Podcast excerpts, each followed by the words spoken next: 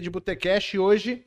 Bruno Kober aqui com a gente. E aí, Maguinho, tudo bom? Que Bom. ilustre presença aqui, hein? Você viu? Exatamente. Galera, mais uma vez a gente está trazendo uma participante do mercado do público feminino.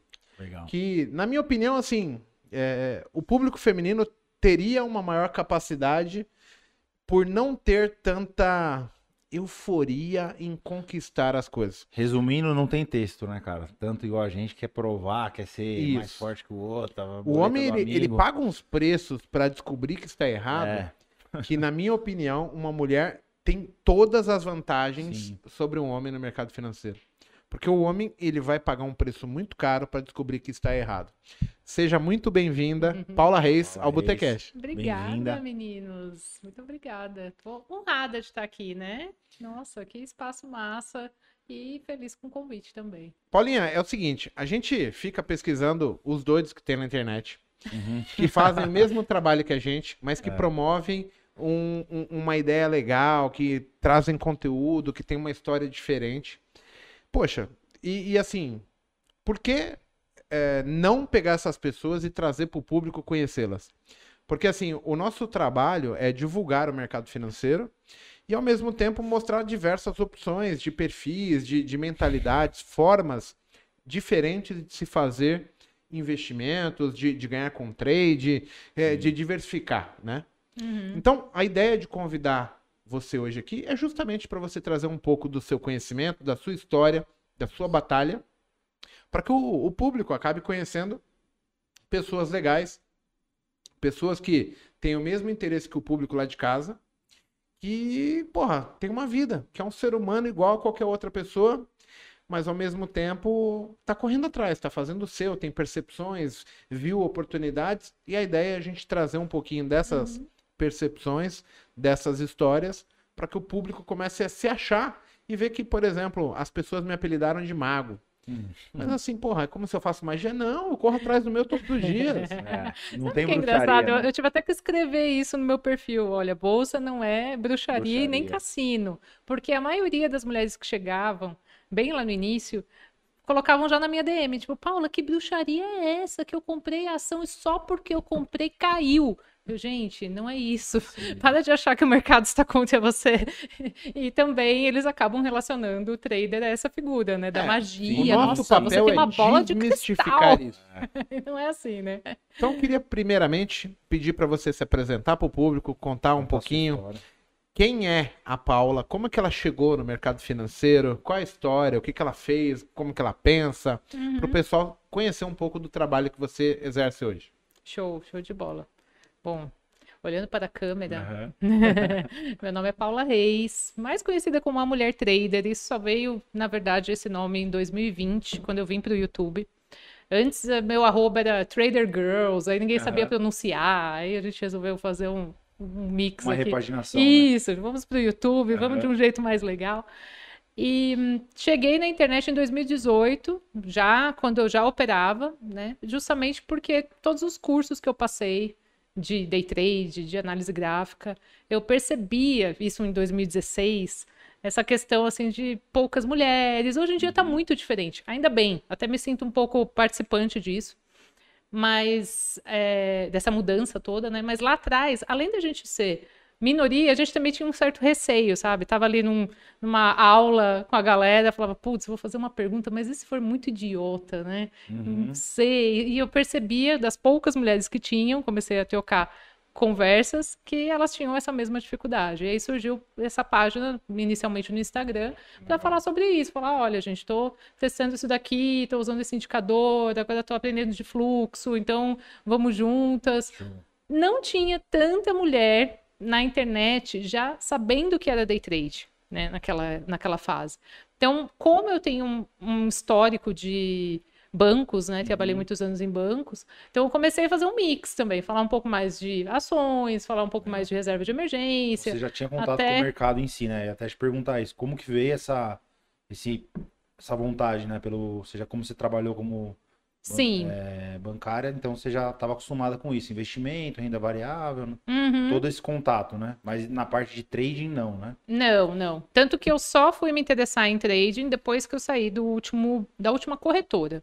Então, Ah, eu, ah, eu você tô no mercado financeiro desde 2003. Ah, bastante tempo. É, e trabalhei, assim, a maior parte em agência, pessoa física mesmo. É, eu era sempre daquele segmento mais Aham. alta renda, né, e Sim, tal, sim. gerente. E depois, no último banco, eu, eu trabalhei num banco de investimentos. Aí eu te- dava consultoria mesmo para o investidor. Ah, então você já teve contato. É porque esse é o perfil, né? Corretora, banco de investimento Uhum. de wealth, normalmente é um que dá relatórios mais detalhados para o cliente, Que investimento pensa com- em carteira no, como um Sim, longo prazo, todo, planejamento. Até gerenciar. galera, até pra galera entender que não era uma pessoa que trabalhava, né, não desmenosprezando, mas, pô, você não era de uma loja de roupa e de repente você resolveu ir pro mercado. Uhum. Você já atuou no mundo corporativo dentro do mercado e aí veio essa parte de, pô, deixa eu me desenvolver como trader. Você veio ve- tendo contato com tudo isso e falou, cara, achei interessante, vou tentar estudar isso aqui mais focado. Sim, então eu fiquei 12 anos em bancos, aí um ano numa corretora, Aham. como assessora de investimentos. Tá.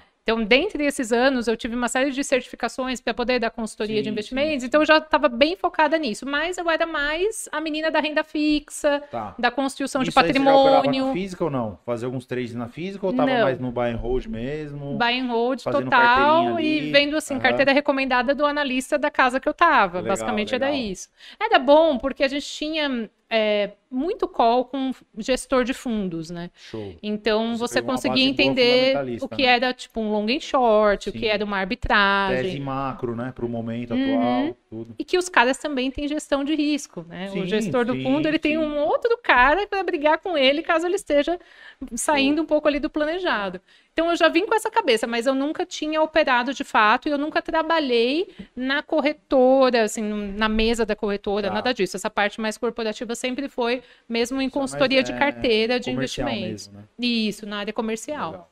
E aí, olha que foi legal você tocar nesse ponto do, putz, não trabalhou numa loja de Aham. roupa. Que a mulher que trabalha 13 anos na área comercial, meu amigo, por mais que ela pense É, assim, né, então. poxa, eu já estou no mercado financeiro, etc e tal, o que que cai a, a ficha quando ela sai do, do último lugar? Já estava cansada, né, de, dessa vida comercial, porque no fim é meta pra caramba. Você tem Sim, meta de sim, abertura de sim. conta, meta de captação de investimentos. Venda de produto, né? Aí o que, que eu pensei? Falei, nossa, eu sei vender. Ah, eu acho, sou mulher e tal, gosto de moda. Meu pai mora numa cidade em Minas Gerais que tem ali um, um- um polo de lingerie. Vou montar uma loja de lingerie. Por que só, não? Saí completamente da área. Empreender. Sua primeira empreender. escolha foi essa? Juro. Caraca. Eu achei que você ia treinar de casa. Não, ainda não passava pela minha cabeça Legal. isso.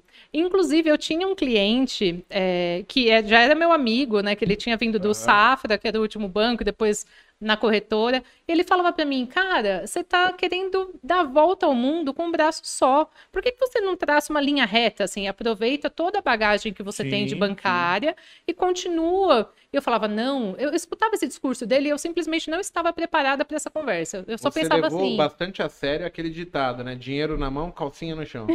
É tipo isso. Porra, meu. É. Dudu, mandei Que bem mago. O mago tá. Mandei bem. Ganhou faixa azul hoje, hein? Do seu discípulo. Caraca, hein? Porra, decorei a piada, meu. Eu pensava assim, quando ele me falava isso, tipo, vai, no- traça uma linha reta, aproveita essa bagagem, eu só pensava assim, putz, eu não vou mandar currículo para o próximo banco. Eu não vou mandar currículo para outra Legal. corretora. Eu cansei, preciso sair dessa Como área. empreender, né? É, Esse porque os caras só me viam como área comercial, não tinha aquela abertura de, poxa, Sim, vamos sim. para outro departamento e tal. E aí fui empreender. Fali com a loja, resumidamente, né? Chegou uma hora assim que depois de um ano É. Assim e meio. Como o trading, o empreendimento também não é lá, lá Não essas- é. tão fácil igual a galera vende aí, né? Hum, hum, experiência versus realidade ali exato. pesou pra caramba. E quando tava assim um pouquinho mais tranquilo, era aquele momento que eu olhava e falava, poxa, mas eu trabalhei tanto, fiz tanta coisa que não tá pagando a minha hora, né? Deixa eu te perguntar uma coisa que isso é bastante relevante, né? Você trabalhou quantos anos no banco? 12, em 12 vários anos. bancos. Então eu imagino que dentro do banco você percorreu tipo uma carreira, galgou salários menores, veio crescendo dentro de uma estrutura proposta pelo banco. E do nada, dá uns cinco minutos, fala, pô, não estou satisfeito, não gosto, não, não, não estou satisfeita, não gosto mais disso, estou de saco cheio. Porque assim, as pessoas acreditam que por mais que você ganhe dinheiro, é, é, às vezes um bom salário, Sim. Que isso apenas seria suficiente para manter o seu alto astral, a sua autoestima é, revigorante todos os dias, que promova que você vá trabalhar é, todos os dias felizes. E, Não é e- bem e- assim. e- e é complicado, porque a minha esposa atual, ela é ex-bancária também. Ah, então você sabe. do que eu E tô ela também pediu para sair do também. banco É? justamente por, por essas cobranças de metas, métricas, etc. Então, é, é, é uma. é, um posicionamento muito de quem quer mudança, de quem não está contente, independente do que esteja acontecendo, de quanto que eu ganho. Mas, poxa, eu, eu não estou feliz. É, tá externando isso e tomar essa decisão, acho que para muitas pessoas é muito difícil, né? Porque a gente é doutrinado, Medroso, doutrinado dentro das regras da sociedade. Sim. E isso, pô, vai soar como, poxa, essa mulher é maluca a fazer isso? Ah, Vai largar 12 anos de carreira? sim, como assim? sim. Uhum. Super gerente, né? E- Mas na- E no por fundo isso eu é- acho que quando o cara, o cliente me falava isso, não entrava na minha cabeça. Parecia que ele estava tentando me convencer a continuar, né? Naquela que eu- mesma coisa que eu já estava O que saco eu cheio. digo é sempre é isso, cara. É, eu vejo no mundo corporativo, muitos amigos meus continuaram, continuam no banco, estão em, em posições boas, mas eu falo, cara, ah, Brunão, eu admiro você, pelo menos você não tá na gaiola de ouro, porque, cara, o cara tá, você tá sempre numa gaiola, entendeu? Você tá ali alimentando o sistema, você tá trabalhando para alguém, ah, mas eu ganho bem, tá, mas a pessoa que você trabalha, cara, ganha ah, mas o salário de um. CEO, de um diretor é bom, tudo bem, cara, mas o seu empenho, você tá vendendo aquilo que a gente falou lá com, na época do Fusar, o tempo, entendeu? Isso você não recupera nunca mais, cara. Então, É como fazer o, o seu esforço, a sua dedicação, ela agora também comprar tempo para você poder fazer as coisas que a, a vida Sim. pode propiciar para você, né? Porque assim, cara, ninguém merece trabalhar o resto da vida. Sim. A vida é uma só, a gente vai morrer e ao mesmo tempo a gente tem que saber aproveitá-la, né? E também, é, muitas vezes você acaba vendendo as horas, é, confiando que você está criando uma carreira espetacular. E tem essa questão de cortes, é, sim. de repente você é demitido, tudo vira por água abaixo, você tem que começar de dar uma lição em todo novo. mundo, né, também. Também. Como do nada pode acontecer uma catástrofe Uhum. e negócios deixaram de existir, então assim, você tem que ter a cabeça boa, né, aberta para outras possibilidades. Sim, porque essa questão de pensar que eu estou na CLT Uhum. e estou mais Seguro, garantido, seguro, é uma ilusão que colocaram na nossa cabeça. Porque Na na real, o crise, seu o futuro patrão tá vai analisar e vai falar assim, amigo, preciso cortar despesa. E vá, pô. Uhum, Ah, mas, cara, eu preciso. Adiós. E acabou. sim. Isso é a vantagem do trading, né? Porque até para empreender você depende de funcionários, pessoas envolvidas que acreditam e se comprometam com sua empresa. Mas, cara, o trade é uma coisa. O que que é é apaixonante nisso? Cara, depende da gente, entendeu? Você tem internet, qualquer lugar do mundo você faz, seu comportamento, sua análise, você vai ganhar dinheiro, é mérito seu. Perdeu, culpa sua também. Então, acho Sim. que isso é, é uma atividade assim, pelo menos para mim, né? Eu gosto muito. Quanto tempo ficou em pé a loja de lingerie? Um ano e meio. Um ano e meio? Mas assim, ó, há E olha que lá muita em Mi- foi em teimosia, Minas. sabe? Porque eu não queria. Gente Era em Minas mão, o né? fornecedor, mas eu trazia para São Paulo, montei um site. Legal. Chegou uma hora que não estava dando certo o online, que eu cheguei a comprar uma Kombi e fazer uma loja móvel. Que legal. Aí foi o cara. melhor momento, que aí eu Inovador. rodava. Calcinha? Empreendedor. Sutiã e calcinha? Caralho, que... Nossa Olha, eu não tive senhora, essa hein? ideia na É, época, tá eu devia. O Se pessoal colocasse umas rendinhas ali, um- uns peitos né, na Kombi, talvez vendia bastante. Ela né? era rosa, rosa, Rosa. toda, toda, Toda cheia de escrita. 9 horas, toda cheia de frufru, meu. Aí abria a porta assim, tinha todas É, as peças Que ali. legal. E fazia muita feira mesmo de ou em- em eventos. Não, em São Paulo mesmo. Legal. De clientes que eu tive no banco, ia em Que empresas ano que que às foi vezes... isso aí? 2015? 2015. Você falou que foi 12, 13 anos, né? 2003, 10, em 15 Isso. mais ou menos, né? Exatamente. Legal. Mas é, não deu certo mesmo assim, né? Tipo, mesmo fazendo País todo esse esforço, também, né? fala, fim do "Putz, governo Dilma, As né? pessoas não, não, não dólar, sabem, né? é, é. aumenta o preço da renda. Mas quando a gente é, é selitista, né? A gente acha que, não, que eu quero ter minha empresa. Cara, não sabe a pica que é você fazer um negócio que dê certo. que consiga pagar custos, aluguel, funcionários, etc, etc, é uma dificuldade imensa. Então, assim, não é tão simples quanto só abrir um negócio. Cara, por isso que uh, tem estatísticas que dizem que a cada 10 empresas que abrem, 7 fecham Fecha. a porta. Uhum. Então, assim, 70% para o pessoal entender o, o tamanho da dificuldade, porque assim, no final, são pessoas que estão tentando fazer, né? Então, no caso de empresas, vamos lá, a gente tá falando que 70% vão quebrar. Pô, aí os caras reclamam do trade, mas assim, hoje eu tenho na minha cabeça que tudo é a regra do 90%. 90% das pessoas não vão saber fazer aquilo de uma maneira que seja exponencial. Então, assim, o mundo é dos 10% mais ricos, né? Uhum. Então, o camarada que vai empreender, vai ser trader, vai querer ser nostálgico numa profissão e falar, cara, eu fui foda. É difícil em qualquer área, seja que ele queira ser jogador de futebol, queira, se ele quiser ser um bom advogado, um bom médico, Ah. para ele se destacar ao ponto de ter reconhecimento, de ser o cara, a referência, isso é muito, muito difícil em, em qualquer ambiente de trabalho, seja algo trade, investimentos, Sim. ou um advogado, um médico, um, um arquiteto. A, a maior parte das pessoas são convencionais, são pessoas normais que dançam e, e são guiados, tangidos ali pela regra da sociedade, né? A, a maior parte das pessoas vão ter que trabalhar para outras pessoas para sustentar sua família, que não tem problema nenhum. Mas isso também mostra a complexidade, a dificuldade que é de você se destacar, de você empreender de uma maneira que você seja a referência. E, e às vezes fica só o fato de uma pessoa ou outra, ah, esse cara tem dinheiro, esse cara tem vida fácil. Não, é muito difícil atingir isso. E, e- e quando a gente pega pessoas corajosas, aí, como a, a Paula aqui, tem uma situação de certa maneira estável e, e- e- e to- troca pelo desconforto, É. eu fico abismado com isso. Abismado em termos de, poxa, que tamanha coragem é essa? Ape- eh, Vamos ser justos, né?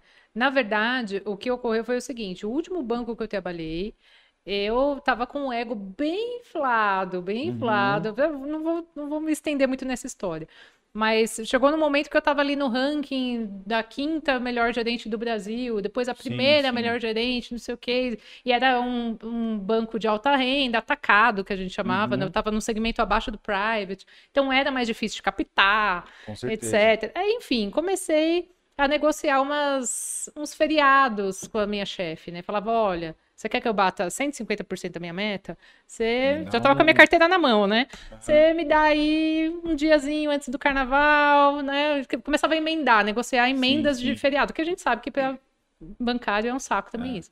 E aí, nesse- nessa briga de ego, chegou uma hora que a gente começou a discutir, porque ela queria cancelar minhas férias ou, ou meu, minha emenda de feriado em, em cima da hora ali, Sim. e por conta disso eu fui mandada embora.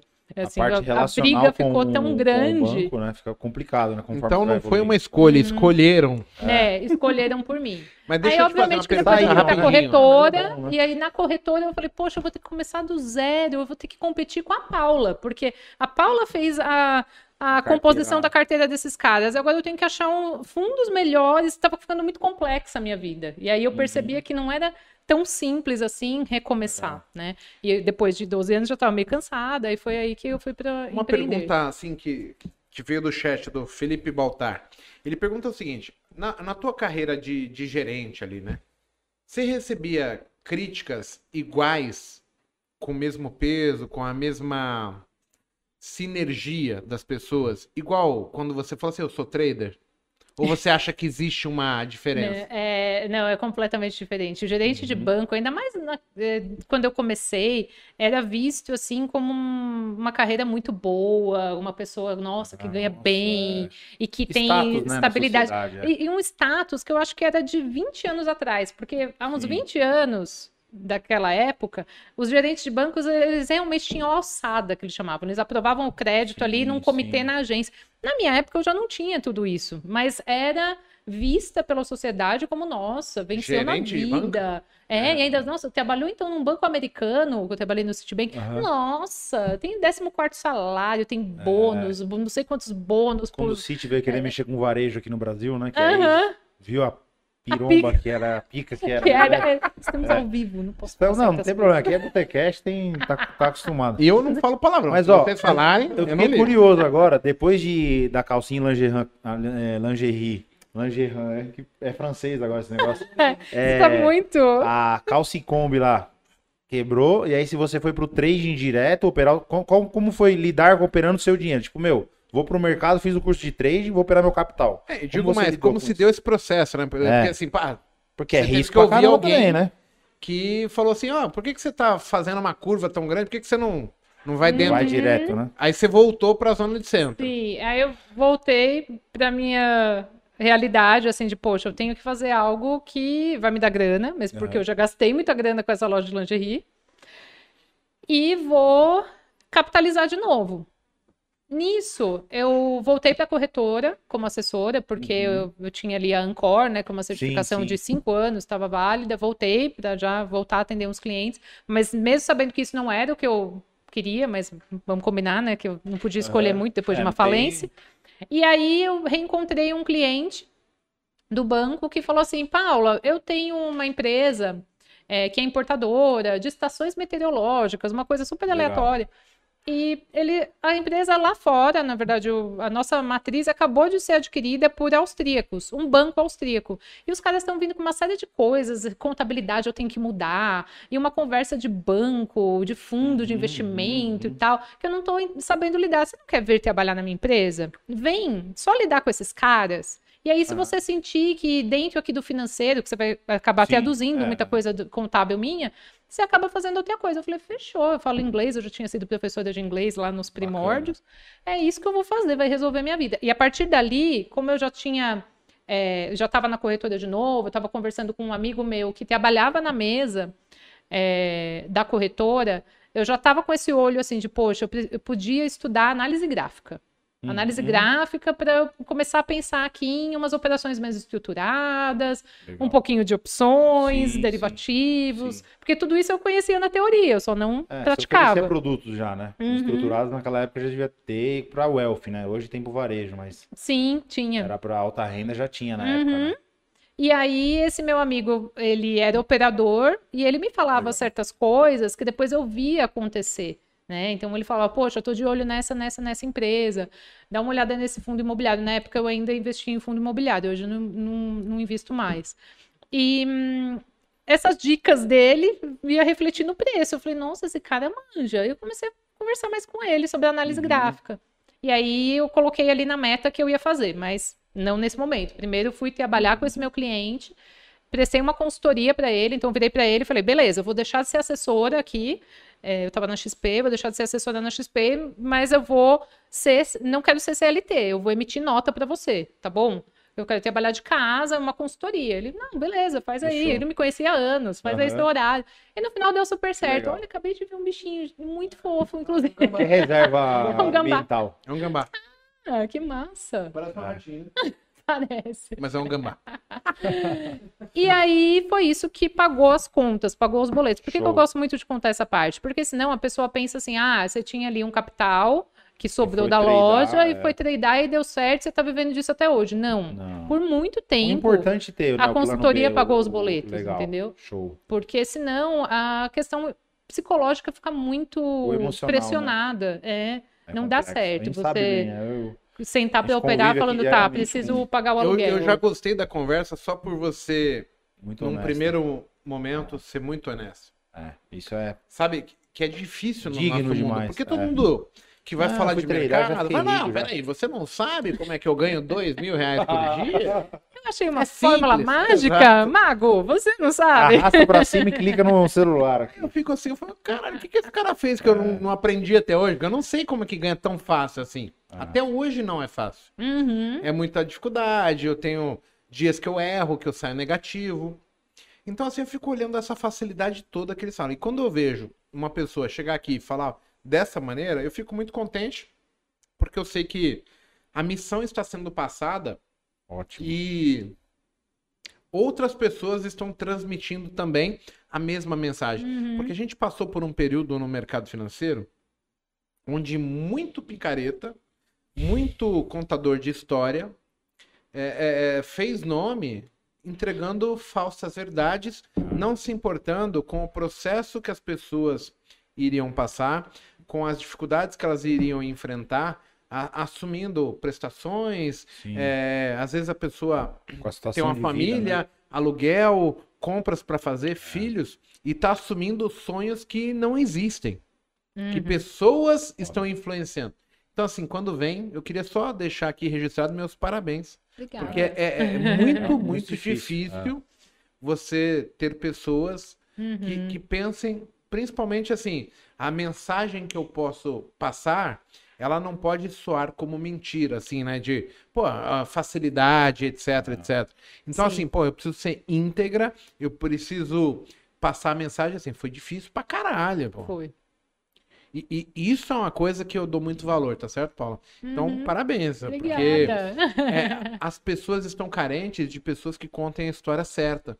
É, O quanto não é simples, o quanto não é fácil, mas que sim, é possível. Nossa, é exatamente isso que eu penso. É, sim, é possível. A gente precisa sempre passar a imagem que é possível, porque senão também chega uma Vira galera uma já olha e fala: é. Nossa, ninguém ganha dinheiro com day trade, ninguém ganha Sim, dinheiro como sim, trader. sim, sim, E não é sim. bem assim. Mas existe um processo. Ah.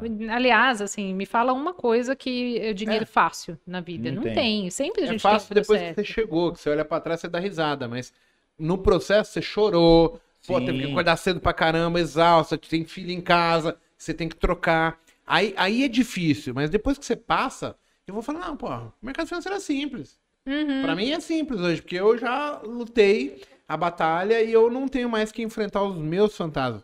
Mas se Aliás, eu for com- você começou numa fase que era muito mais difícil que a minha, eu imagino, né? Porque não tinha nem o- a Ah. tinha plataforma que a gente tem conteúdo, hoje. Tinha menos informação, mas ao mesmo tempo a gente corre atrás. Então, assim, fui vendo a necessidade que eu tinha, fui vendo o que eu podia buscar, quem Sofre- poderia me entregar e fui. É até engraçado, porque outro dia eu olhei pra ele assim e falei, cara, sofreu pra caramba com isso aqui. Ele falou, você não faz ideia de como, cara. Olha aqui. que eu entreguei de, de, de emocional aqui nesse negócio, porque eu falei, quanto tempo você demorou pra fazer tudo isso? Ele era, é, na época dele ali, hoje, a gente entrega um método com comportamento, fala de psicológico, da pessoa se conhecer, qual que é o perfil de trade que vai servir pra cada um. Cara, mas olha como tá, fácil e mesmo assim ainda é difícil. Você imagina quem cava, quem abriu o mato, entendeu? Tipo, cara, o cara veio do, do Tudo mato alto, monitor, assim, de carpir tudo. é, operando aquela negócio lá, HTML, web, como que chamava? Aquela? Não tem Trade nem zone, ordem. trade zone. Trade zone, tô comprado. Aí eu falava assim, cara, só você que conseguia fazer aqui. Tô comprado, vou fazer um scalp de venda aqui. dentro da boleta aqui, ó. tuc, tuc, tuc, tuc. Ah, três, cinco vezes alavancado, bum, melhora o meu médio, volta, tudo digitando. Ou seja, tipo, teve um Não processo. conseguia nem entendeu? ver, né, a você- operação você não tem andando quando nem, nem noção. Então, assim, é bem doloroso, né? É, E, e tem um detalhe mais importante que eu acho que é assim. Apesar de hoje ter bastante conteúdo, eu acho que mudou um pouco. Porque assim, na minha época, eu tinha pouco conteúdo. Mas o pouco conteúdo que tinha era honesto. Então, Ah, quando então, você achava é. alguma coisa, você É tinha muito boa e. é, valor naquilo. Sim. Hoje não, você tem muito conteúdo, só que você também tem que peneirar para descobrir assim, o que, que Sim. desse conteúdo presta, o que, que esse conteúdo não presta.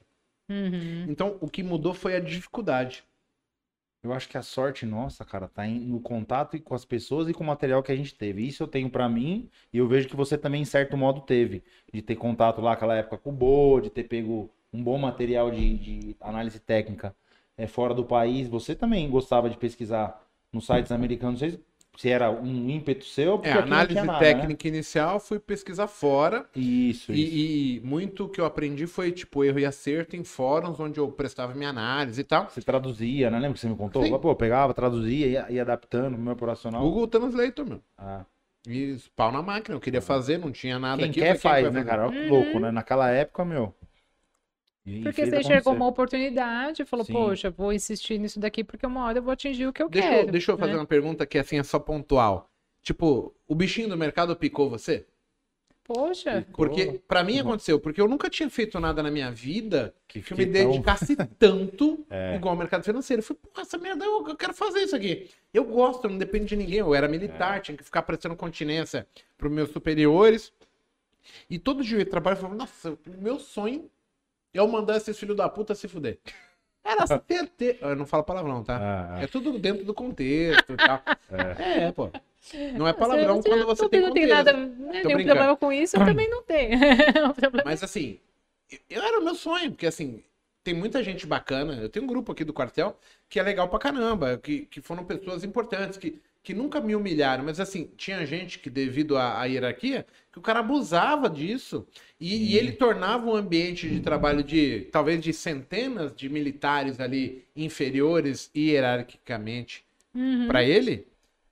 Uma bosta, porque o cara Sim. queria falar assim, o, o dia inteiro chegar assim, ô Bruno, você não fez a barba? Como assim, mano? Fiz. Ele, não, não tá sangrando, eu vou te dar dois dias de cadeia. Cara, Então, Nossa. isso é, é Só pra são sustentar o eguinho dele. É, né, mas assim, é uma cadeia na sacanagem também, É. vale relembrar. Mas assim, é a maldade da, da pessoa que, tipo, não, não consegue levar. Ela tem que mostrar o tempo todo que ela era maior que eu, maior que os demais ali que eram inferiores a ela em termos de hierarquia. Então, assim, isso começa a chatear. E eu falei assim, porra, eu não quero viver essa vida, não quero pra mim. Quando eu vi a oportunidade do mercado, eu falei, ah, aqui, mergulhei de cabeça. Sim. Sim. E aí eu nunca me dediquei tanto na vida quanto ao mercado financeiro. E assim, as pessoas talvez hoje vão falar, ah, não, esse cara vende curso, ah, não sei o quê. Cara, eu entrei no mercado em 2004. De 2004 a 2017, eu não publiquei um curso. Eu operava ao vivo, mostrando minha boleta, até dar merda com os analistas, que aí eu fui o propulsor de analista não Sim. poder operar. Não podia, mas ninguém olhava. Mas assim, aí de 2017 pra agora, o pessoal fica aí, não, mas o cara não é real. Então assim, cara, é, é Ficou- complicado. Ah. Por quê? Porque você tem sempre que estar provando algo pra alguém é, e as pessoas não dão valor pra história, pra o, o que está sendo dito, o que está sendo mostrado. Uhum. A- As pessoas preferem acreditar num fictício. Se eu fosse bom de paintbrush e fosse um picareta, eu tava bilionário, não era milionário. Aliás, é isso, né? Mais fácil você. Você perde mais tempo tentando explicar para o enganado que ele foi enganado do que enganando a pessoa. É isso que eu fico chateada, né? Porque quantas vezes alguém também não chega ali na DM e começa a contar alguma história, seja de Triste, né? golpes. Normalmente triste. É, seja de golpes desses perfis sim. fakes, ou também de algum curso de uma pessoa assim X. Tipo, olha, eu, eu Ah. comprei esse curso e, nossa, eu tô vendo que o uma conteúdo é do né? Google e eu É, é. fui colocar, perdi dinheiro, não entendi direito Entendi. aí essa questão de gerenciamento de risco, que eu acabo batendo bastante na tecla ali no Continua pra- Instagram. contando pra gente como foi o- a sua evolução no, no day trade e se você teve essa percepção. Quando você fez o day trade, você falou, cara, tem uma Paula ali que nem eu conhecia. Como que foi essa, essa relação, né, com esse choque? Porque eu, tu- no day trade a gente sabe, né, quem opera, mas você se depara com você mesmo e fala, caraca, cara, como eu posso ser tão burro? Tava ganhando aqui, virou pro negativo, deixou voltar, uma, uma série de coisas que dá tilt ali no cérebro do ser humano, né? Sim, sim. Isso. Bom, é- aí, na verdade, olha que engraçado. Eu, fui ali. Foi uma questão de serendipidade, né? Porque você Aham. procura uma coisa e acha outra. Eu fui tentando entender a análise gráfica, pensando em melhorar minha carteira de ações de longo prazo, longuíssimo, Legal. né? Porque eu estava reconstruindo minha vida. Então era aquela só aquela já de- previdência Sim, mesmo, aquela sim. carteira previdenciária. E descobri que era possível operar, que era possível ter uma profissão a partir disso. Uhum. E aí sim, porque eu também estava muito bitolada nessa coisa corporativa do mundo financeiro, Sim, né? sim. Aí o bichinho me picou. Aí eu olhei e falei, cara, eu posso Dá ser treinar, né? o outro lado da mesa, né? Eu vou ser, no futuro, então, uma investidora de fato. Vou.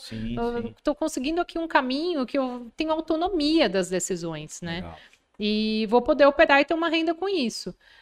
Óbvio que na hora que você vai para conta real no primeiro dia, Tudo muda, né? isso vai por água abaixo. Você fala, É. poxa, a vida tava tão lindo no simulador, tão lindo.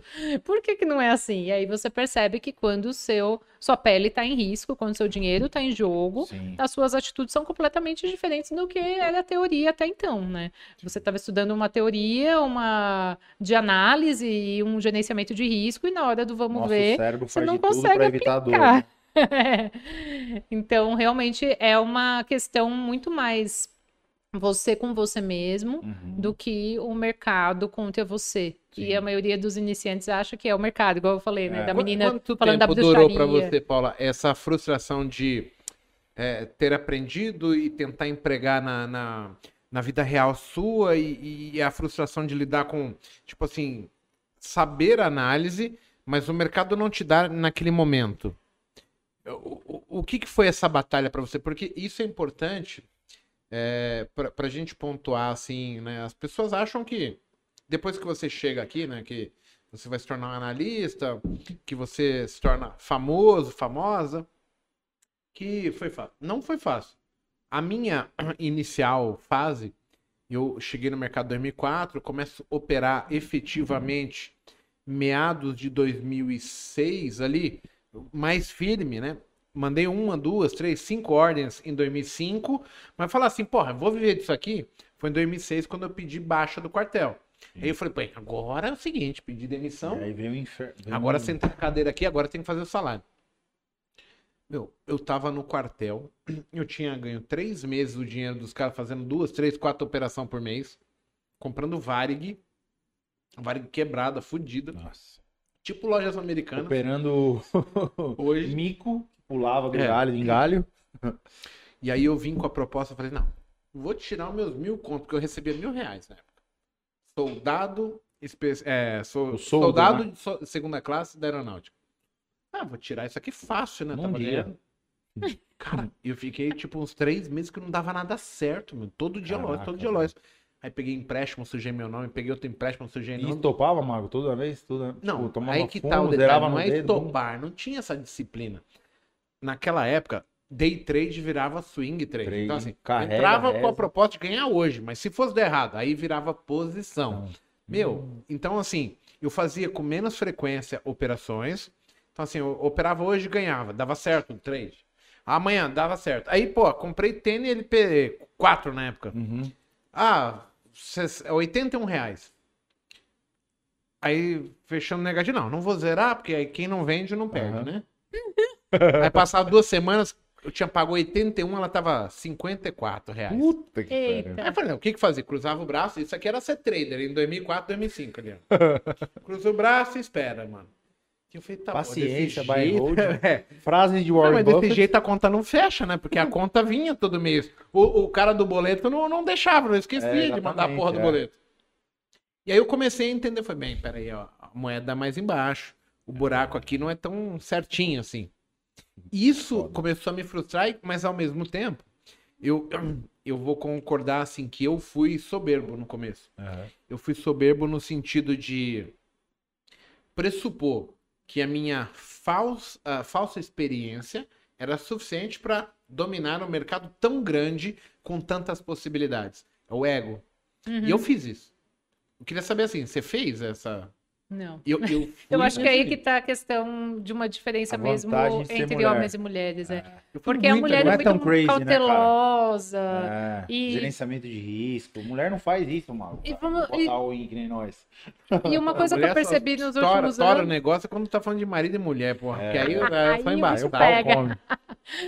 E uma coisa que eu achava era por conta dessa história, dessa trajetória de ah, falência da loja e Aham. tal, isso, né, acabou mexendo comigo, então tô muito Pô, não cautelosa. posso perder dinheiro, né? Mas assim, né? vendo agora, né, que a gente tem ali uma comunidade mulher trader, a gente conversa, Uhum. eu converso muito com outras mulheres traders, eu vejo que não, que todas elas têm esse perfil e tem aquele contexto ali de, poxa, ah, mãe solteira, nossa, eu que cuido do meu filho, então uma preocupação muito grande legal. com o filho, preocupação muito grande com Essa os parte pais. materna familiar da mulher é mais acentuada, né? Mas, Isso eu percebo e que aí, vai. como que ela vai colocar tudo em jogo? É. Sendo que ela se sente O responsável não só por ela, mas por várias pessoas. Tem vantagem sobre isso, né? Pra não ter essa, nossas aqui. de- Sim, eu acho que assim, fazer- o homem, não tô dizendo, o homem também é Aham. pai de família, tem as suas sim, responsabilidades, sim, sim. etc. Mas talvez naquele momento ali chave na frente da tela, não passa isso tão forte pela cabeça dele como para a mulher. a costumo mulher já pesa ali Eu na falo hora. assim, que o meu gerenciamento de risco só veio quando me nasceu minha filha.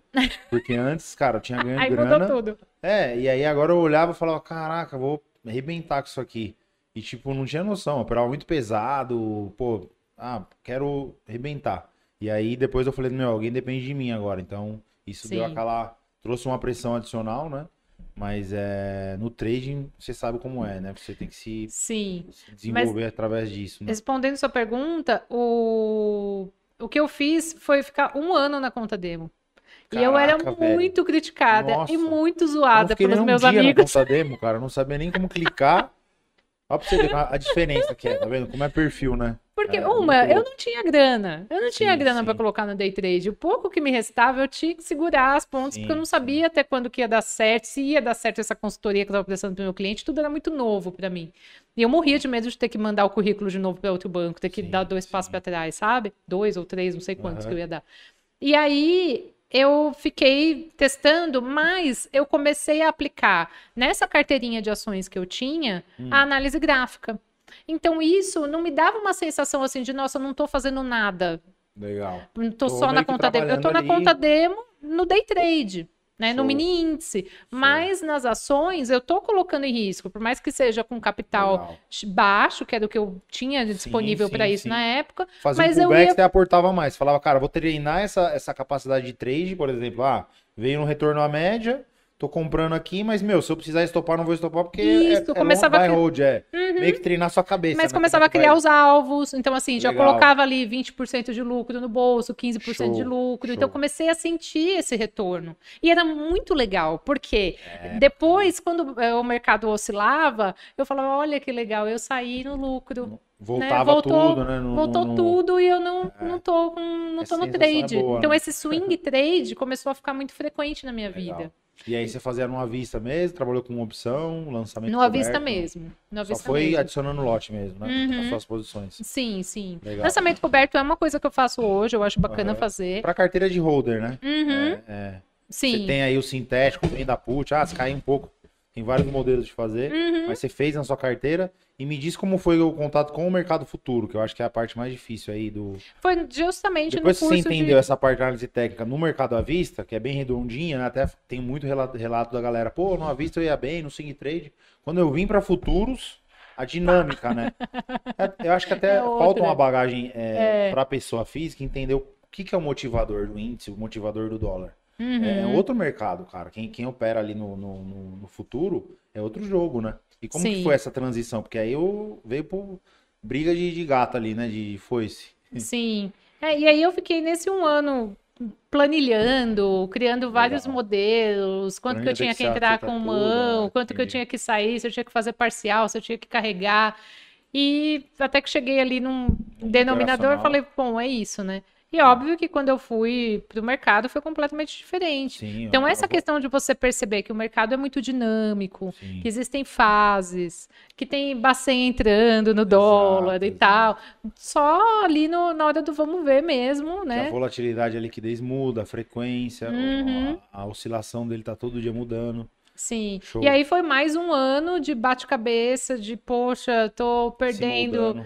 Tô ganhando, tô perdendo de novo, até. Não, isso já na conta real, né? Mais um Aham. ano já na conta real. Foi até pequenininha, né? Não saiu metendo lote, não. Não. Como que você não. lidou? Porque assim, você tinha saído de um lugar com relativo sucesso, foi para uma loja de lingerie que não deu certo e tá vindo pro mercado e não tá indo. Como a Paula falou assim, puxa, Eu não contava pra todo mundo. não, sim, Eu tenho que ser sincera. mas e o sentimento? Mas o sentimento é. Olha, é assim, duplo, porque ao mesmo tempo que eu sofria muito com o loss, a ponto de um dia, assim, você fechar o computador e falar, velho, que merda que eu fiz. Chegou uma hora que eu sabia que eu tinha que parar e eu ainda fui tentar e cavei mais buracos, sair do gerenciamento, que negócio é esse?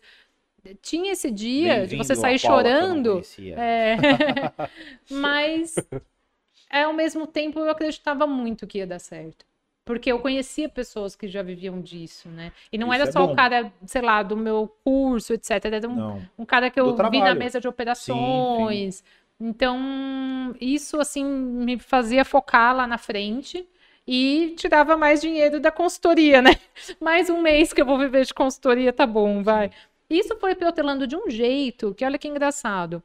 Chegou um certo momento, a partir dali de 2019, que eu já estava fazendo grana, estava também operando é, no mercado futuro, é, commodities, né? Tá. no swing trade, Milho, milho e boi gordo. boi gordo, tá. E aí também tinha isso, né? Então, às vezes, uma semana tava meio ruim pro day day trade, mas aí você viu uma operação boa no milho. Legal. E ali também com um contrato, um lote só, mas já tava, tava pegando contato, aquela é. onda. É engraçado que você salientou o seguinte, né? Assim, puxa, eu não desanimava porque eu sabia que tinham pessoas que ganhavam dinheiro porque eu tinha Ah. vivenciado com ela, com elas, né?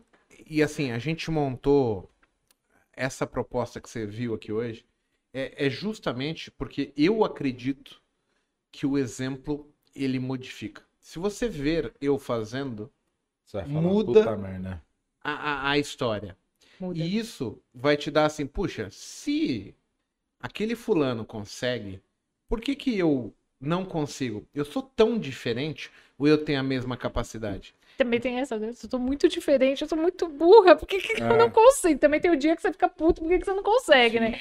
Mas ajuda. É, é o motivacional para se manter em, em dia, falar, peraí, eu tô só numa parte do processo que ainda não, não, não, não permite que eu ganhe, mas eu acho que eu, eu por exemplo, né, eu sempre é, gostei muito de assistir vídeos. Não vídeos teóricos, mas vídeos de pessoas que executam determinadas tarefas. Então, assim, hoje eu tô na minha casa e precisa trocar um chuveiro. Eu sou eletricista, então, assim, eu só tô dando um exemplo. Mas eu falo, porra, como que esse filho da puta hein? troca a porra de um chuveiro? Eu digito no Google como fazer a troca de um chuveiro. Cara, se você pôr o modelo do chuveiro, tem um cara que explica em cima do, do, do negocinho o que você quer Tudo. fazer. Aí eu falo assim, porra, não tem como eu não fazer se eu tô vendo o cara fazer. Sim. Essa é uma grande vantagem. A ideia do nosso espaço aqui é justamente promover essa interação entre quem está querendo aprender, quem quer ver quem já está profissionalmente fazendo e ter essa amplitude de conhecimentos assim, ah, tá, não tinha percebido isso, aquilo, porque são detalhes no final. Uhum. Não é só fazer, mas ao mesmo tempo você não está muito longe. É, é- é só um ajustezinho aqui, outro ali, e você começa a, a- a galgar melhores resultados. Você já deixa de perder, você começa a acertar mais com um detalhezinho que você ouviu, um, um insight que você ouve. Então, assim, esse exemplo, ele é importante para as pessoas. Sim. Então, assim, quanto mais pessoas idôneas estiverem eh, promovendo uma educação sadia, uma educação real da coisa, isso vai fazer com que mais pessoas eh, tenham o, o- o êxito na- no propósito. Um, um dos exemplos que eu utilizo bastante é que, assim, até 1900 e... Eu não- já não vou lembrar se é 70 e pouco, 80 e pouco, era ideia popular que nenhum homem conseguiria correr abaixo de 10 segundos, né? Até que veio um camarada e correu abaixo de 10 segundos. Naquele mesmo ano, mais duas pessoas conseguiram. Algo que era é, pautado como impossível de acontecer. Então, assim, as pessoas vendo que o outro é capaz, elas vão se esforçar tanto quanto fazer o necessário para conseguir atingir os seus próprios objetivos. Que eu acho que é para mim é a parte fascinante de você ver alguém fazendo. Sim. E sabe que essa questão também de trazer o nome mulher, é incentivar outras mulheres pela internet também veio disso. Porque fico feliz quando você inicia aqui hoje falando, olha, eu trouxe mais uma mulher do mercado, porque é, a mulher precisa se sentir pertencente, ela precisa descobrir que existe espaço para ela, porque nem sim. todas conhecem o mercado ainda, nem todas sabem o que é trading, apesar da gente ter muita mulher operando. E Tem muita esposa de trader que sai- se sairia melhor do que o próprio, próprio trader, marido. que o marido. eu tenho E casos vezes- assim nas minhas alunas. E às vezes a gente tá meio que dando murro em ponta de faca e não entende que assim, no final você não quer ser o trader. Você quer ganhar, dinheiro, no pra mercado. E, é pra E às vezes você não tem perfil. E às vezes a tua esposa do lado poderia ser a pessoa que você fala assim, bem, tenta aí.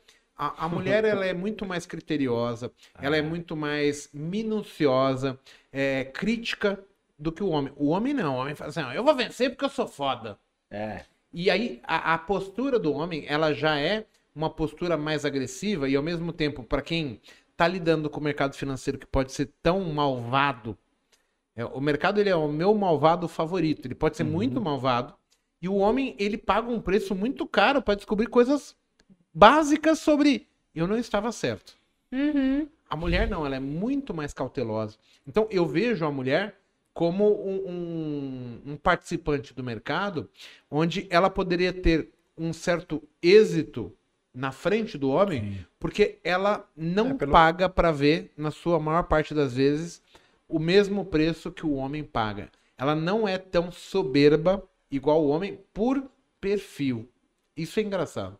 Uhum, sim. E tem o contexto histórico, né, disso tudo, assim, foi muito recente, se a gente pensar em história, é, até 1964 a gente não tinha CPF para mulher, Tá aí até os anos 70 não tinha cartão de crédito da mulher, ela usava o cartão de crédito do marido, é, ia trabalhar, precisava da autorização do marido, então são certas coisas que eu não vivi, mas que pessoas que educaram a minha geração viveram. Sim. Isso acaba impactando na Com forma certeza. de lidar com dinheiro, porque é muito novo pra gente, né? É Tudo Ter essa muito. liberdade, né? Uhum, cuidar do próprio dinheiro, ganhar o próprio dinheiro e cuidar dele. Então a gente vai pensar duas vezes antes, porque bem inconscientemente, mesmo que a mulher não saiba disso, ela pensa assim: foi tão difícil pra mim, foi Mas- difícil pra eu ganhar esse dinheirinho aqui suado. O- Será que eu vou liberar assim fácil? Mas como, mas como tudo não são sempre rosas, conta pra gente aí. Você falou que comentou, né? Ah, quebrei o gerenciamento, fui lá, voltei pra recuperar e ferrei. Me dá um. Contextualiza pra gente aí um dia de fúria Ah, seu. Como é que e foram aí- os piores dias? Poxa, ainda os piores dias eu tenho certeza que é aquela coisa assim, síndrome da impostora, que você Aham. fala que foi. É. Acha que viu uma coisa que não viu, que não era, e depois você fala disso como se fosse a coisa pior do mundo, aí você senta com um amigo pra conversar e fala: o quê? Não é Isso aí é nada. fichinha, isso aí não é nada. Isso aí é, é um stop meu do dia, não o dia inteiro. Relaxa, calma que você vai se reconstruir, você vai Sim, recuperar. sim. Então, Mas tem essa, essa crítica né? também. Você ficou mal, teve tudo isso, né? De estar em fúria, tipo, você E ficar viveu- alguns dias fora do mercado, Legal. né? Olhar, dar dois passos para trás e falar, opa, pera lá, deixa eu ver o que, que eu não errei. tô me controlando, né? É, eu, Era de- uma deixa eu me deixar virou- até de castigo. Eu tava vendo o seu Instagram e aí eu vi que o seu esposo, ele é cantor, né? Uhum, Pô, é, ele canta bem pra caramba. sim, Deixa eu te obrigada. perguntar assim, a, a postura dele perante ao que você tava fazendo sempre foi de apoio ou ele gerou dúvidas assim, puxa, será que é mesmo... Você teve o apoio desde o início ou você teve que provar O- que não, peraí... O apoio dele especificamente, o apoio desde o início. Eu nunca tive que provar nada pra ele, porque ele sempre se colocou assim numa postura de, poxa, eu não sou, eu não manjo do que você faz. Então eu não sou apto pra ficar julgando. Deixa rolar. Se você tá me dizendo que tá controlado, tipo, você ainda não vendeu a casa, a nossa casa pra botar no day trade, beleza. O edredom tá na cama... Vamos lá, tamo junto. Mas amigos em comum, até amigos dele mesmo, falavam, tipo, poxa, peraí, esse negócio de trade da Paula aí, eu vejo umas coisas no YouTube, não sei, eu vi uma matéria no jornal. Uhum. Assim, a ponto de até amigos meus de mercado me questionarem no sentido assim. É. De ah, agora você foi pra internet pra ficar vendendo coisas, vendendo uma história. Eu falo, não, gente, eu tô Tô Tô praticando mesmo. mesmo. é real. Tanto que não foi do dia pra noite, você viu isso, né? Não foi assim, Sim, tipo, ó, sair do banco e seis meses depois virei já tava falando. trader, né? Tava ganhando um Uhum. milhão. Então, é, tem mesmo essa questão da sociedade ficar colocando muitos empecilhos e muito questionamento pro trader, né? não, não é só pro trader, ô, ô Paula. Eu hoje eu tenho uma visão da coisa que ela é baseada assim, eu vou pontuar a minha evolução como ser humano. Isso eu queria só pontuar dizendo que assim, é bem relativo isso, né? Porque como eu falei, é a minha evolução. Algumas pessoas não vão se identificar com o que eu tô falando ou vão sentir que isso é uma evolução. Mas eu entendo hoje que a, a sociedade ela usa uma muleta para regras que foram taxadas por outras pessoas. Por exemplo, quando eu comecei, a minha tia, ela falou assim: "Nossa, o seu primo, que é super mega hiper inteligente, não conseguiu. Então isso aí é coisa que não presta". Foda, né? E aí depois eu fiquei Essa é sabendo de que ele foi mexer com o mercado de opções sem regras. É. Mas aí olhando, observando todos os alunos que eu tive, as desculpas imbecis que eu dei pro, pro meu cenário, meu status atual, vamos chamar de status atual de momentâneo de bolsa. Cara, eu vivia dando desculpas para justificar os meus erros. É óbvio que ele não teve regra, é óbvio que ele não teve gerenciamento de risco, Hum.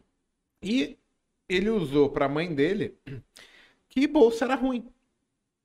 Pra justificar pra ele não ter que sair como, poxa, eu sou o Porque cocô o- do cavalo do O bandido. fofinho da mamãe vai ser o, de- vai ser o ruim e não a bolsa que tem que E aí, lá. muito das pessoas antigas têm essas crenças. E hoje eu acredito que, assim, ó, dentro do nosso mundo de internet, Uhum. eu comecei a assistir várias pessoas, ver várias pessoas que se deram muito bem. Não só no mundo de trade, mas vamos lá, tem pessoas que foram. A Natália Arcuri, que foi falar de finanças pessoais, o, o Primo Rico, Joel J. eh, Entre outras pessoas que hoje fazem palestras, eventos, tem, tem vários base, né? ser base, mas tem outros, o Cló, professor Clóvis, o Ah. próprio pastor Duarte, Sim. que, que aproveitaram a internet e, e viram aquele né? nicho e essas pessoas começaram, por exemplo, pensa no pastor Duarte, sabe quem eu tô falando?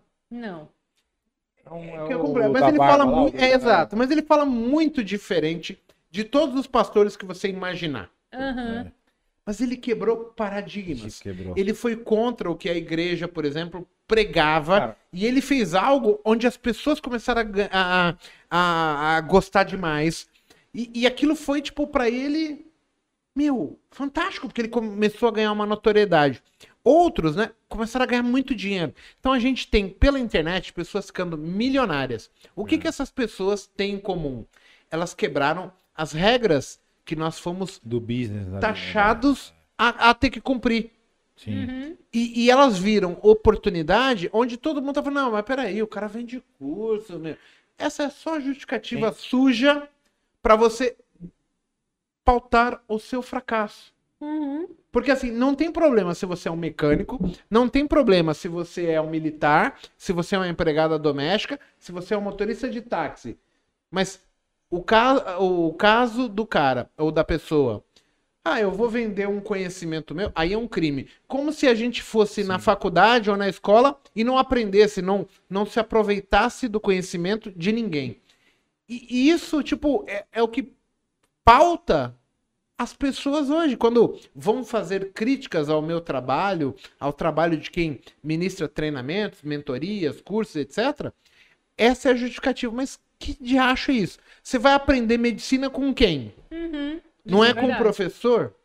Ah, Então, assim, são coisas que aí você vai começando a olhar e vai vendo que a sociedade criou regras, pautou regras que ela mesmo não consegue ultrapassar. Só que ela reclama do resultado que ela tem por seguir as regras. Sim, é, culturalmente já vê o professor mal visto em todos os cenários, até no cenário novo, que é o marketing digital, vir para a internet para ensinar, etc. Eu eh, fiquei com esse mesmo receio, assim, de no início, nossa, eh, se eu falar de trading, as, as mulheres não vão me dar atenção, e eu coloquei na cabeça que eu tenho que fazer algo para mulheres, trazer mulheres para o mercado e tal. Então, por isso que eu fazia esse mix de falar dos outros investimentos que né, eu tinha essa Até como especialização educação prévia. financeira também, né? Porque eles têm Isso. um, um- E depois é, que eu já estava com tudo resolvido, até a consultoria, ela existiu até 2020.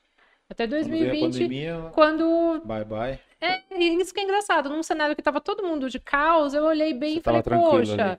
eu vou agora finalmente falar tchau, porque antes eu olhava e pensava assim, bom, o time que tá ganhando não se mexe.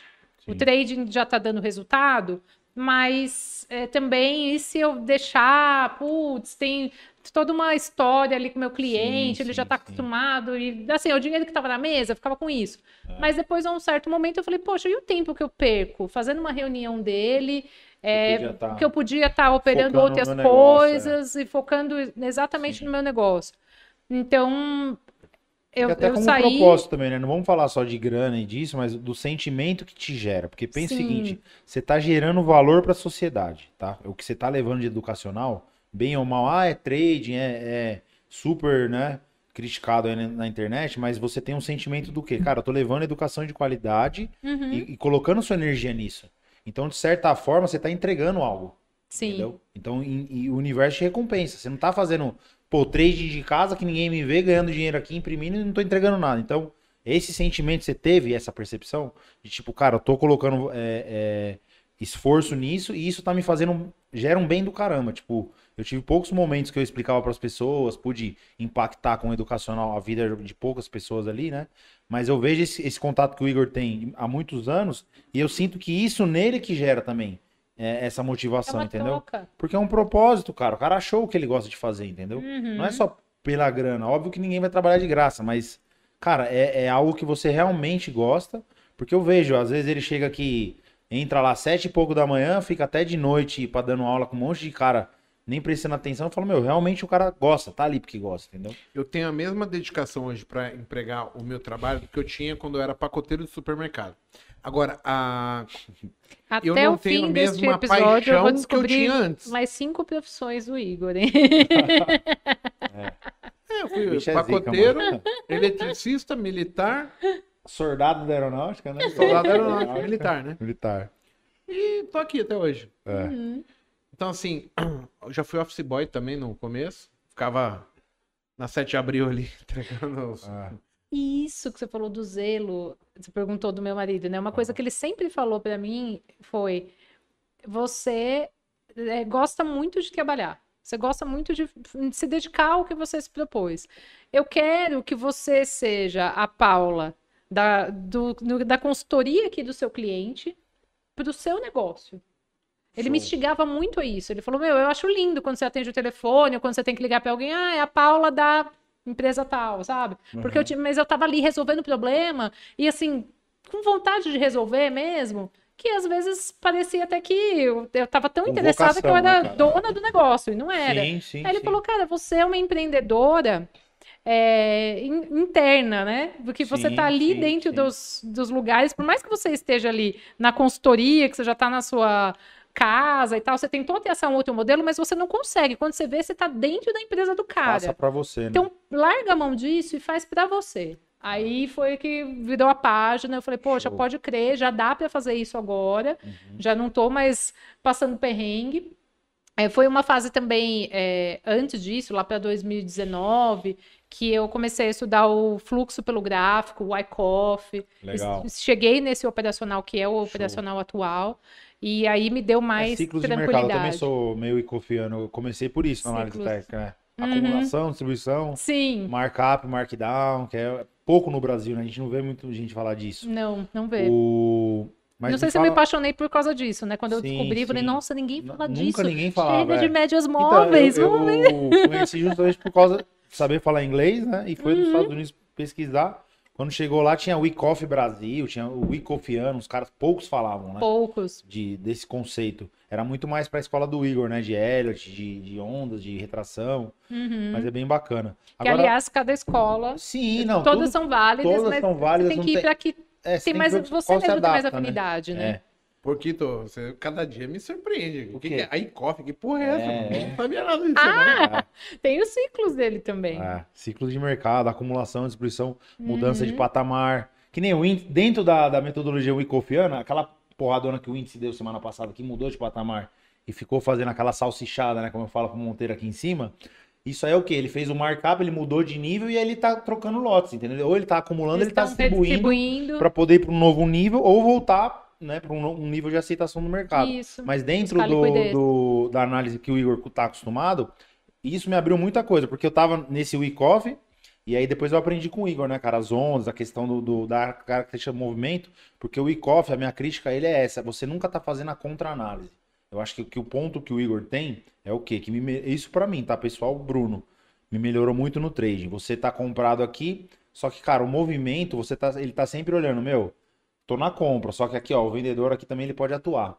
Então eu tô sempre não fica aquela crença, sabe? Tipo, putz, não, vai, vai, dar certo, vai lá para aquele nível que eu espero. Isso, pelo menos no intraday, é muito frustrante. Porque às vezes você acerta ali aquele, aquele período de pontos ali, vai a seu favor, só que você deixou de fazer essa contra-análise, que ele tá sempre fazendo, ó, quem acredita na compra, quem acredita na venda.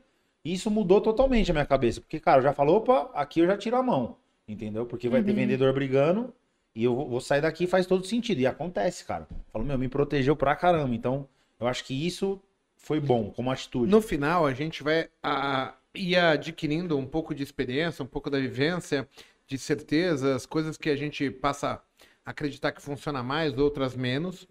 E, e acabamos, por si, falando isso aqui eu vou empregar, isso aqui eu vou descartar. E aí você vai criando um filtro pessoal. Sim. Deixa eu te fazer uma pergunta, Paulo. Então você foi lá, começou trabalhando no banco, ficou de saco cheio, aí foi montar uma loja de lingerie que também não deu muito certo, aí veio pro mercado e começou. Chegou em 2020 e você falou, porra, o mercado tá me trazendo mais dinheiro do que eu pensava. Vou. Como é que a Paula se torna analista de, analista de investimento? Foi em 2022, por conta da sala ao vivo que a gente tem só para alunos da Academia de Fluxografista. Então, por conta desse contexto todo, de eu já ter tido certificações do mercado, conhecer pessoas, tanto na Ancor quanto no- na B3, na CVM. eu sempre fui muito caruda, sabe assim, de ir também entrando É, nas usou a parte só reuniões. comercial, né? Pra ser É. gerente boa. Exatamente. Daí eu falei, bom, vamos fazer as coisas do jeito que, que tem que ser, né? E aí foi o que surgiu. Isso não significa que eu não opero, né? Quando a gente fala assim, analista não opera, dá, já dá a impressão que, nossa, então ela largou mão das operações. Não é isso. A gente tem que tomar um cuidado de conflito de interesses. Então, a recomendação que eu dou para os alunos não pode ser a mesma que eu estou fazendo na minha conta real, né? Então, para isso que a gente tem que ter ali um jogo de cintura e precisou de um tempo também para eu tomar essa decisão, porque lá atrás eu acho que eu não conseguiria, não estava muito focada no índice. Hoje em dia eu opero dólar, então mudou tudo assim, até a gente chegar em 2022 nesse nessa questão. E isso traz também algumas oportunidades mesmo de mercado, assim, como influenciadora, como palestrante. Eu, particularmente, pode ser uma coisa da minha cabeça, mas como eu sempre fui certificada lá, desde lá atrás, Ambima, né, CPA 10, 20, etc., eu sentia essa necessidade, assim, de ter uma certificação. Aí saiu a última normativa da CVM falando sobre isso, tipo, olha, o influenciador, se ele escreveu, ele tá falando uma recomendação, eu falei, ah, então vou tirar logo essa certificação, eu já fico Sim, tranquila. sim. Não, ninguém vai ficar falando que eu recomendei, eu não recomendei. Não, quando eu recomendar é para recomendar mesmo e ponto Mesmo. final. Ô, Paulo, Eu o pessoal posso. aqui no chat tá falando que a minha camiseta, ela não é mundialmente conhecida. Piadinhas do Dudu, isso aí, viu, cara? Veio do. E tem um colega que queria que eu apresentasse o Bruno. Já é o 38º Botecast que ele faz comigo, eu não posso apresentar ele de novo. Porque senão, primeiro, no eu vou um dos fundadores do. pô, pois é. Olha só. Ele é o âncora oficial aqui. A gente descartou, Percival. descartou mesmo. O, o- a testa do Paco não é legal pro vídeo. o Monteiro fica com a orelha muito grande. E aí, como já tem a minha, não funciona. Então, assim, conflito de orelha não dá, né? De interesse, tudo bem, mas de orelha não dá. Então, assim, gente, a gente tenta fazer um bate-papo aqui, que é uma mesa de boteco. Então, assim, gente, já Querendo perceberam como- nas regras do boteco como é que funciona? Um fala por cima do outro. É mesmo. Tem uma certa negócio. Então, assim, Não é é um negócio. aqui, a Paula sabe, ela chegou aqui e falou assim: qual é o cronograma, Paula? Vamos falar. É a Open. Toma uma breja, a gente vai ficando mais soltinho. E falar do repente- que quiser falar. Exato. Só não tá igual o Joe Rogan ainda fumando um beck, né? Mas, Hum. sei Um lá, dia- no futuro, um dia- sabe Quando liberar aí, vemos, Exato. né? Tem um amigo meu, um aluno, que ele foi pra Colorado, nos Estados Unidos. E ele tá passando uma lojinha de maconha lá, né? Aí ele me mandou vídeo. Eu falei, "Ó, traz um bagulho aí. né? Eu queria ferrar ele, porque eu quero ver ele passar no avião com aquela porra. Mas assim, ele tá trazendo aí uns kitzinhos, uns negócios. Eu falei, cara, você tá de brincadeira comigo que vende assim. Cookies Conha, né, cara? Também É eu cookies conha, meu. Nossa, eu, eu me lasquei com os cookies Conha do Uruguai. Vamos deixar essa história para outro dia. pa- O, o, Brunão, Hum, olha só. falando em camiseta, é que ela não está aqui nas câmeras, mas a Fernanda está com uma camiseta da Mulher Trader. Mulher Bem, trader. Isso pode ser um dia reconhecido mundialmente, ainda não é. final, a gente mas é a nossa- Uma marca já é uma É, lembrança eu daquela tô empresa. lá da trabalhando pra Kombi. isso. É. No finalzinho ali, quando a gente estiver acabando, ela vem, senta aqui do lado. Porque a Fernanda é uma pessoa top que trabalha com a questão de marketing, ela sempre tá Uhum. interagindo com a gente. É sempre legal ter pessoas e o pessoal conhecer. Porque aí fica mais fácil entender quem é que tá por trás das câmeras. Sempre vai ser assim. Verdade. Mas a empresa da Kombi, nunca mais. Uma coisa que eu coloquei na minha cabeça. Aí quando meu marido falava, você tem que empreender pra você, empreende pra você, porque você. você-" Eu falava, nossa, tudo, qualquer coisa que não tem estoque.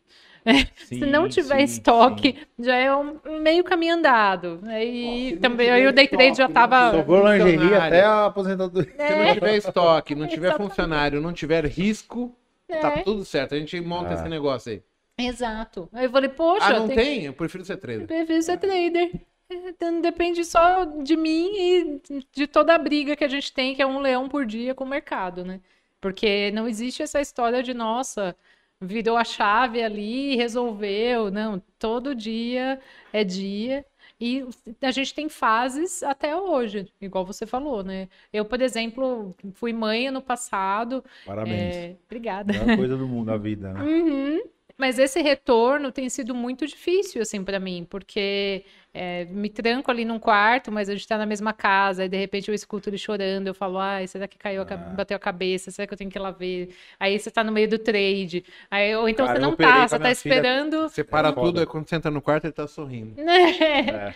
E aí, quando você vê, o dólar já fez o movimento que você estava esperando, você ficou de fora. Então, assim, tem essa questão que eu ainda não me encontrei é, nesse universo aí, sendo mãe e trader. Deixa eu te fazer uma Então, outra pergunta. Isso caiu muito meu rendimento como trader e é importante dizer, né, para as pessoas Pra não acharem caramba. assim que, poxa, né, você conquistou ali uma Eu medalhinha achei que você era para máquina. sempre, Não é você máquina. vai ser todo dia. Ser humano. Todo Eu, mundo eu tem problemas. isso você, lembra da Sara, Ah. com o aninho? 2021, eu lançava o, o, o negócio conforto, bebê conforto. É, a mulher lá, eu aqui, caraca, cara, toda hora que ia fazer scalp pra alavancar, a bichinha. Falava, não faz isso, meu filho, pelo amor de Deus. Eu falei, caraca, bem na hora que eu entrei pesado, ela chorava, cara. Deixa eu te fazer uma pergunta. Você tem lá o Mulher Trade, Trader. Trader. Qual que é essa ideia aí? Só contar o dia a dia? Porque assim, eu também percebi que você tem um- uma outra pessoa, um homem, eu não sei o nome ao certo, Rodrigo. Que tá na sala ao vivo com você. Eu queria que Isso. você contasse um pouco do seu trabalho hoje, Uhum. pra entender. Sim. De onde vem essa ideia aí? Como é que você criou tudo isso aí? Ó, o Mulher Trader inicialmente surgiu só para trazer para a internet uma linguagem bem simples e objetiva é, de day trade e do mercado. Tanto que no YouTube mesmo eu tenho até glossário assim do mercado. Então era aquela questão assim, vamos trazer para o simples e não ficar com muito economês, muita coisa Aham. difícil, porque aí mulher não vai chegar nessa parada de jeito nenhum e auxiliar as mulheres que estavam querendo entender o que o marido fazia. Você falou de, nossa, se puxar a mulher, a esposa da galera, Isso. vai ser melhor que o aluno. Nossa, o que tem de mulher que chegava para mim e falava assim: me explica direito o que você faz, porque o meu, meu marido tá tentando ser trader, só que ele tá muito frustrado, ele tá numa sequência aí de perda, perda, perda, eu já não sei mais o que explicar para ele. Aí eu começava a contar, poxa, legal. No fim, eu não tenho um case, eu Legal tenho isso, vários cases de mulheres que assumiram o curso que o cara tinha comprado e desistiu. E ela Caraca, resolveu velho. estudar, porque ela tinha também mais tempo, estava em casa por qualquer Você pode contar um questão. caso desse pra gente? Quero até te per- perguntar isso, né? Que fiquei curioso, que você falou que teve uma aluna que, tipo, não, deixa eu tradar aqui no lugar do marido, né? Falou, isso é fantástico, né? Sim, tem uma que está acontecendo agora, inclusive, a. Camila e o Giovanni. É, ela, e- ele por falta de tempo. No caso Sim, dele, não sim. foi tanto assim por nossa, por loss, foi por falta tá de tempo pano mesmo. pro cara. Que eu... É, é, é. Uma Pelo menos foi o que ele me disse. ok, ok. ela começou a fazer o curso e começou a operar. E o engraçado é que de início ela ficava meio que com receio de avisar pra gente que não era o Giovanni, né? Então ela entrava com o Giovanni na sala, falava com a gente do Giovanni no WhatsApp. Aí um belo dia a gente fez uma mentoria individual e chegou a Camila. Eu falei. "Ah, Ela é, não sei, fiquei meio sem graça de falar, achei que vocês não. Não, não, imagina, tô adorando. Mais É, uma que mulher. É isso que eu, é isso que eu trabalho todo dia, né? Ah, E ela tá lá, grávida, inclusive. Mas já está galgando ali o seu espaço e já está fazendo operações assertivas, então isso é muito bacana. É, tem também a Érica, que era enfermeira da Marinha, e ela é um case nosso, porque em pouquíssimo tempo, em poucos meses, não vou me lembrar exatamente, mas eu acho que em, em uns seis meses ela já foi aprovada numa mesa proprietária. Ela resolveu fazer esse caminho também, que antigamente eu não sabia muito sobre mesas proprietárias e via assim até com maus tá olhos. tendo uma na Magolab agora. Olha que bacana. É. Eu, eu via com maus olhos, enfim, porque eu pensava, poxa, eu não sei se é, não a sei se não é, eu não proposta é conhecia diferente ninguém. das, das que tem aqui nacional, né? Porque o Igor sabe, eu sempre critiquei a, a maioria das mesas. Ficava com receio da né? pessoa ficar fazendo milhares de testes É, e porque é um de modelo repente feito pra você não ser aprovado, em né? teste, é. Que aí era mais fácil ter pego esse dinheiro e já Sim, montado sim, uma sim. primeira margem ali para começar a operar. Mas enfim, ela passou nessa mesa proprietária, é, ficou tão bem depois que passou, porque normalmente também tem cases assim dos traders que passam e no primeiro ou segundo mês já caem fora da mesa porque emocionam e colocam tudo a perder. Ou porque também estão ali com acesso a mais lotes, de repente estão podendo, podendo operar com 25, 50 e não faziam isso antes. E aí emocionam e entram no dia de fúria e perdem tudo. Ela não, ela tá super consistente. E aí a mesa chamou ela até para uma conversa, saiu no YouTube também, Que de legal, contar cara. assim, o que, que ela tá fazendo de diferente, como é que é o Ah, gerenciamento essa é dela. regra, né? Uhum, E ela simplesmente segue a risca ali um Ah. plano que ela traça. Com o marido até ajuda, às vezes santo- dá umas dicas ali de co- como que ela vai entrar assim, os lotes. Depois de tantos anos estudando o mercado, eu descobri que o santo grau se chama disciplina. Disciplina. Deixa eu te fazer uma pergunta aqui de novo. Você hoje acredita que o, o, o sucesso ele tá mais vinculado ao quê? Pra quem tá chegando, o que, que ela tem que se apegar, essa pessoa? Eu diria que hum, tem a ver com energia e mentalidade. Então, porque se a gente falar só da disciplina, é, vai ficar um pouco assim, um clichê e É, que que talvez é- a pessoa não, não acesse. Sim. Mas a mentalidade é muito forte. Eu digo porque sempre foi assim na minha vida. Assim, se eu começasse um mês é, no banco, achando que eu não ia bater meta, que eu não sabia mais para onde correr, eu não batia mesmo. Aquele mês que no dia 15 eu falava, ó, eu vou bater, tá? Isso não tá ainda tudo dentro, mas tá isso, isso, isso engatilhado. Acontecia. Às vezes caía coisa no meu colo que eu nem estava imaginando, mas acontecia. Então é muito de Eu energia. acredito bastante. e foco em Sua nisso. mente cria sua realidade, né? Você Uhum. acaba pensando que vai dar merda e normalmente dá. E Quando você tem aquela, né? é- é, É, porque crença, você já né, fica cagão, já não É, deixa de fazer as coisas, porque isso. você já tá pessimista. sim. E aí você se automotiva a não fazer porra nenhuma. sim. E como trader, isso continuou se repetindo na minha vida. Assim, os dias que estão muito ruins são aqueles que, antes de abrir o computador, é, umas oito e meia da manhã, eu já sabia que não estava legal. Que eu não estava é louco legal. que essa voz interna no trading, você sabe, o mago. Cara, a gente sempre, né? Essa, esse primeiro falar, ah, mas como que você explica isso tecnicamente? Cara, a gente tem dias que o cara que opera de verdade, ele sabe, fala, puta, aqui eu já vou. O dia lá do que você fez meu mercado ruim, ah, vou alongar na vela. Cara, aqui eu parei, buf. Tomei essa atitude, porque a tua experiência te diz, meu, tá lateral, não vai andar. Ele tá num modelo que você não é o padrão que- que, você tá acostumado não é o a padrão que ver, você tá o acostumado que a te ver. dá alegria, que te deixa Isso. feliz. É a mesma coisa pra uma mãe chegar a ser... Ah. Só de ver o seu filho, você vai falar assim, tem algo errado. Uhum, É isso. Você não sabe o que é, mas tem algo errado. É isso. E o jeito perguntou... dele sorrir, o jeito de... É foda. E você perguntou do Rodrigo, é, eu conheci ele num grupo de Telegram, de traders que operam fluxo também, Uhum. pelo gráfico, né? Não é tape reading. É o E né? isso, na verdade, hoje em dia a É mais gente volume, simplificou né? o e-coff, sabe? A gente Sim, olha sim. muito volume e vai traçando mesmo as regiões ali de liquidez. Pra gente, a gente criou as nossas próprias regras para identificar o que é uma acumulação, o que é uma É absorção. o Smart Money Concept, né? Do- Uhum. do- dos gringos lá. Exatamente. E aí a gente ficou amigo, porque foi naquela fase, né, que a gente ainda estava, putz, tentando ali, eu tentando com alguns indicadores, histogramas, tentando trazer o fluxo para o gráfico e sofrendo pra caramba. E ele é um cara de uma leitura muito simples, muito objetiva. E a gente se aproximou e virou super brother. E aí hoje a gente Legal. é sócio, a gente tem academia de fluxografistas juntos. Show. Lembrei dele agora porque ele também tem essa questão assim de mentalidade, um foco muito bom.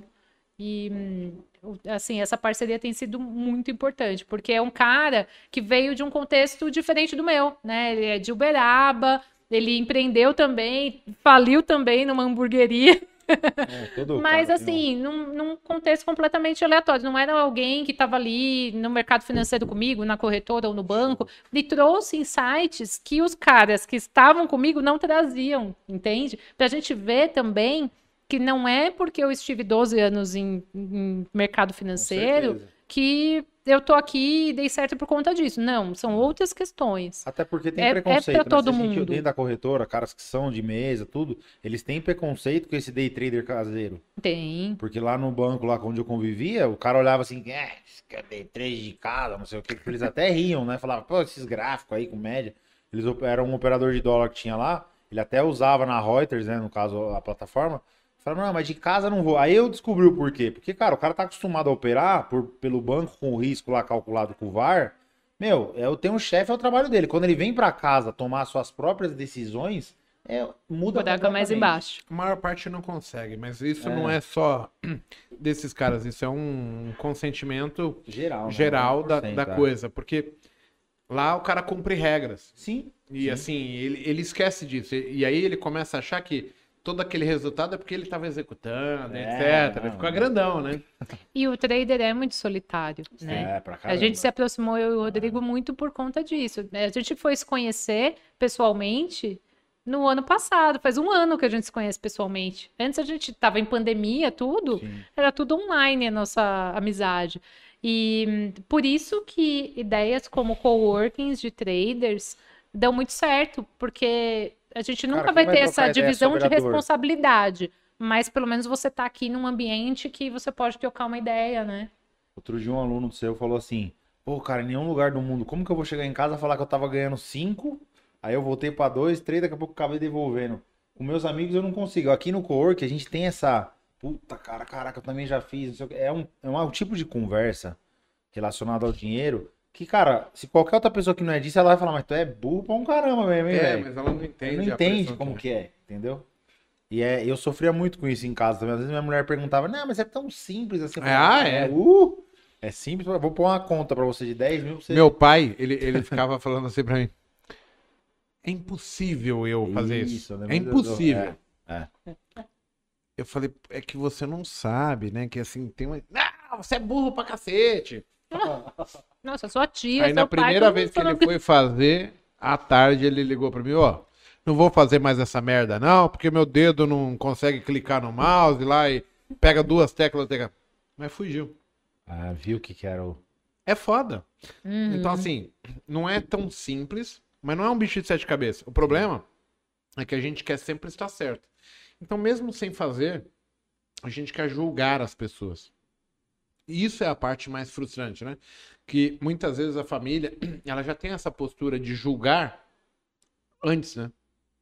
Então, marido, esposa, não é uma parceria, é um julgamento. E Isso chateia, porque a pessoa já tá machucada, ela já tá dolorida, porque ela, ela Não é o tentou fazer o melhor. ouvir. Exato, não é. E isso acaba acarretando para ela uma- um, um peso que, puxa, é, se a pessoa tivesse o entendimento do, do quanto representa para ela aquela derrota, aquele stop que ela deixou de, de colocar, o, o stop que ela modificou, era muito dolorido. E assim, ela não quer ninguém falando que, ah, você podia ter feito. É óbvio, eu já sabia. Só que eu não consigo cumprir a regra que eu marco num dia anterior. E aí eu tô aqui.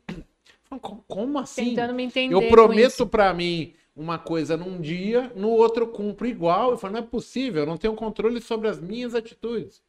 Então, é, são coisas que machuca demais, entendeu, pô? Sim, ou. eu eu sei no banheiro aqui rapidinho. onde machuca.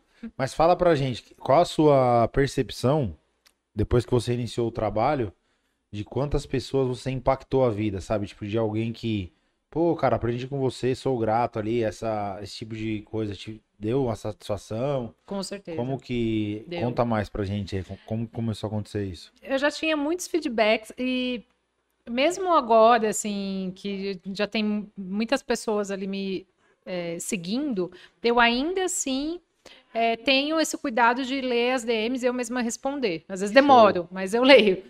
E hum, já tinha esse retorno por DM, porém o dia que foi muito impactante foi quando eu recebi um e-mail. Então, assim, a pessoa entrou no meu perfil, caçou o meu e-mail e falou: Não, eu preciso escrever uma carta para Paula.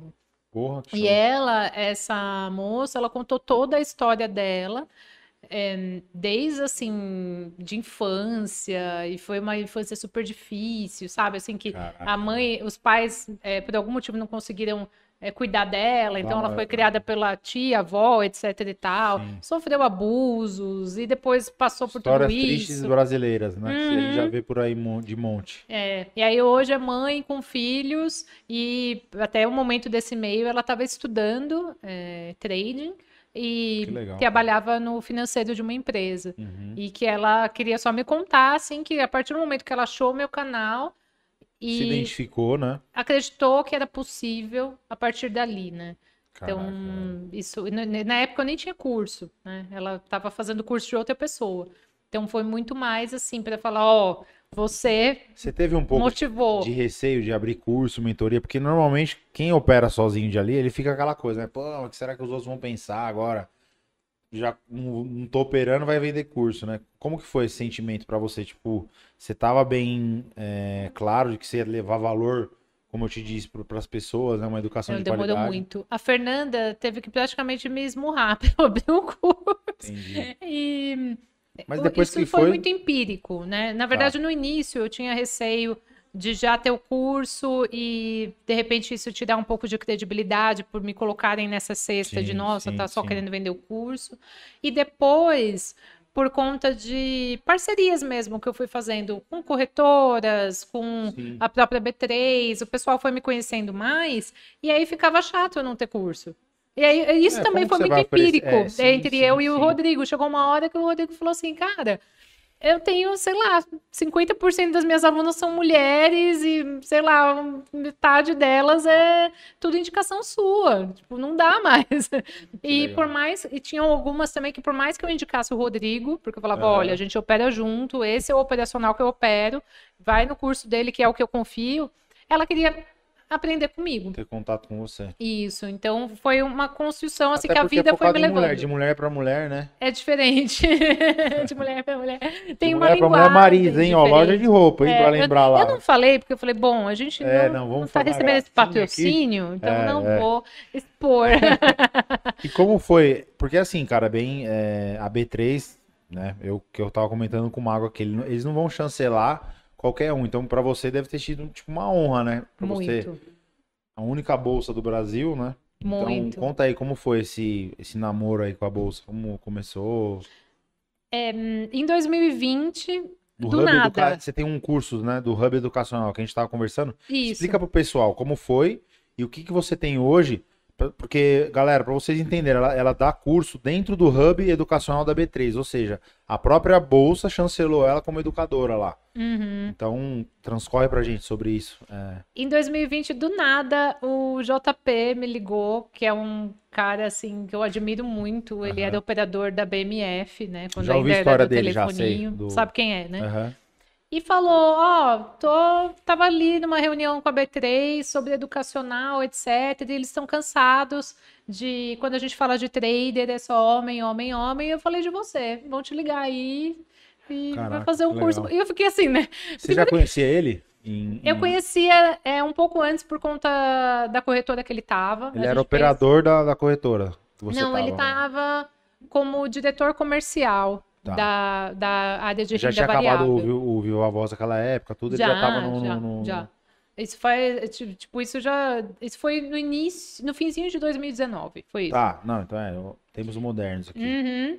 E aí, a gente tinha feito uma parceria juntos, na verdade, como influenciadora, eu tinha falado do Profit na, no- nas minhas redes sociais, eles Aham. queriam mostrar ali. Era a época que toda corretora estava surgindo com o Profit próprio, né? Com o nome Tá, da corretora, tá. né? É, alguma coisa trader era o Sim. Profit mais simples, né? Sem ser o Pro, só que da corretora. Então eu fiz essa, O light, né? Só os gráficos ali. isso, fiz um vídeo no Instagram sobre isso, então a gente trocou uma ideia. Eu quase caí de costas quando os caras queriam me passar o briefing, né, desse vídeo, desse job. Uhum. E aí ele entrou na, na, na reunião, porque quando eu estudava day trade, eu tinha um professor que falava, usava ele como exemplo, falava, não, o JP naquela época, nossa, ele, Aham. ele absorvia muito booking, e era Isso, tudo assim isso, na, é, é. meio que como se fosse um poker, né? O, o operador Aham. tinha que sacar ali mais ou menos como é que tava. E se ele percebia que não tinha comprador pro Sim, lote do sim, tamanho sim, que tinha sim. acabado de chegar no telefoninho dele, ele tinha que fazer por onde. Então, o que, que ele fazia? Ele começava a fingir que tava comprando pra caramba naquele preço, até a galera se animar e comprar também. E, de repente, ele tava vendendo pra esses mesmos caras. Então ele usava esse exemplo, e na- mas eu não conhecia o JP ainda. Enfim, aí fiz esse job para a corretora, como influenciadora, e na sequência, no ano seguinte, ele lembrou de mim nessa reunião com a B3. Que legal. E foi muito bacana porque a área educacional tinha muitas mulheres, então elas estavam pleiteando isso, tipo, poxa, vamos dar uma equilibrada tal. E foi uma sinergia, assim, logo num primeiro momento. E a gente muito fez o primeiro certo. curso de Mercado Futuro, para legal. colocaram esse nome, Mercado Futuro para Mulheres, mas, gente, se você entrar lá no Hub é, da B3, coloca Hub Quem Educacional, pode fazer, que pode tirar sal de fazer. vocês. é, mas quem quiser se inscrever no meu Você YouTube também coworking- pode se inscrever, não tem essa, tá? Eu só coloco pra Mercado Futuro para mulheres.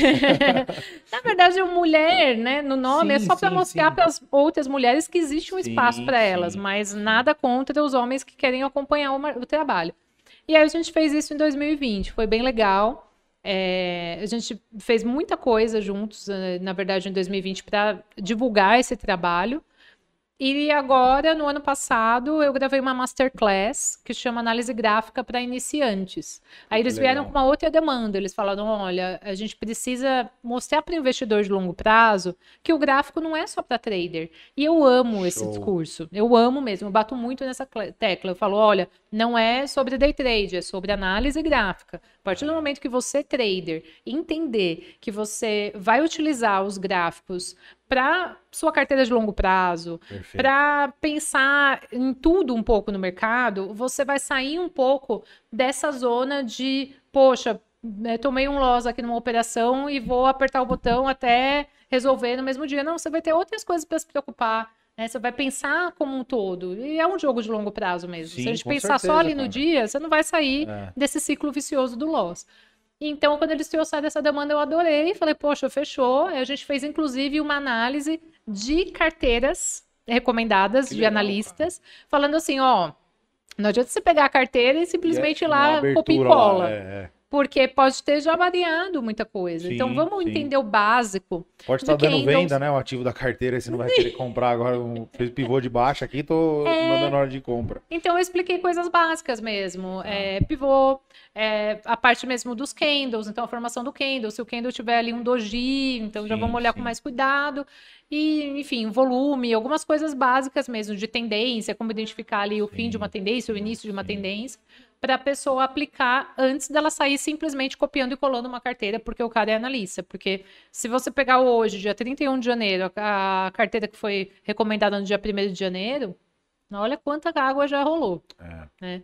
E Então, Muitas vezes a galera pena pra ter performance também, né? Desse jeito. Você vê que as carteiras hoje. Meu, pra bater o Ibov aí é difícil, né? É Sim. Incrível isso, porque eu falo, cara, no Bull Market, até o. Criaram lá aquele macaco Zé que faz o sorteio das bolinhas e ele ganhou de um monte de gente aí. De um monte de carteira de analista sério que eu conheço. Então é, é aleatório, né? Quando o mercado tá em comprador.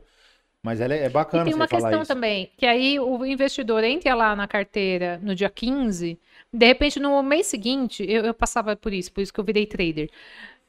No mês seguinte aparece lá, Nossa, já estamos com 4,5% de lucro, não sei o quê. Você fala, cara, Mas tá me eu fiz a prejuízo. mesmíssima coisa e não tá dando isso aí, não deu nem 1%. O que, que eu fiz de errado? Que bruxaria é essa?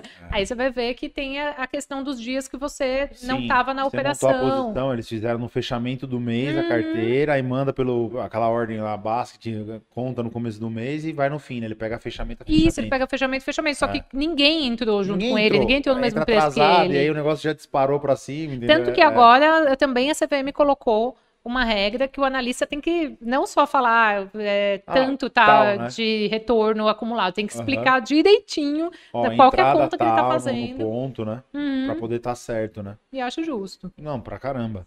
E me diz, é... bom, Mago, foi show, ela contou aí pra gente, tá bem legal.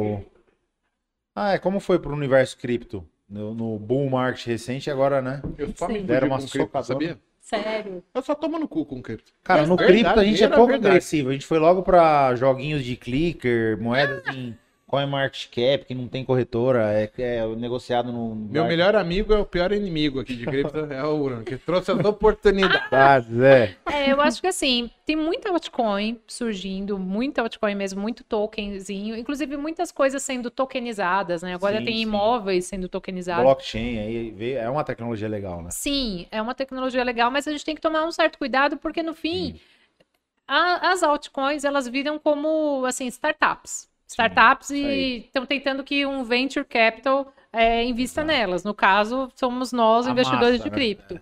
Então, vão ter projetos que vão sofrer muito e outros que vão dar certo. Eu, particularmente, é, comecei em Bitcoin, logo depois ali da- do início da pandemia, que tudo tinha dado aquele soco para baixo. Uhum. Porque antes disso, eu tinha aquela visão de bancária, assim, nossa, meu diretor tinha dito para mim que isso era uma bolha, sei lá, que era Sim, para tomar sim, cuidado. Então eu achava nada a ver. Mas um pouquinho antes de começar a pandemia, eu já estava estudando alguns fundamentos, até por amigas que eu conheci ali, é, influenciadoras.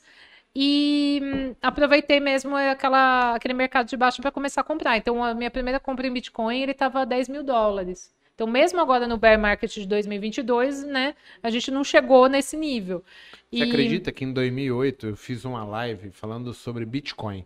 Chamava Quarta de Mercado, a gente foi falar de bolha no Bitcoin, ele é 200 dólares. Olha isso! E o mago desceu o bambu no Bitcoin. Não custa nada comprar e eu um não vou mudar, pra mim era bolha, não tem como ver. E hoje o cara encartela Gala Games, né? Você imagina- Gala. Olha, olha o nível do- do- da, coerência do negócio. Larguei o. Desceu o bambu no, no Bitcoin Agora e pegou uma Gamecoin e falou: não, é tudo na Gamecoin. Putz. Não, mas já tinha me fudido, agora é tudo ou nada. É, então, assim, o que eu digo pra galera, eu faço uma vez por semana uma live sobre isso, que é o Crypto Morning. É, cautela em, em tudo que você quer especular. Então, assim, quer colo- tem o dinheiro que tá sobrando, que é aquele que você ia gastar no boteco, etc e tal, coloca nesse projeto, coloca nessa moedinha aqui, porque tá sempre todo mundo procurando pump de 400% em criptomoedas. Então, se você quer fazer, faz, mas faz com um pequeno percentual, não vai botar a maioria, porque a maioria ainda é Bitcoin. Bitcoin, assim, nenhuma outra criptomoeda bateu o fundamento dele.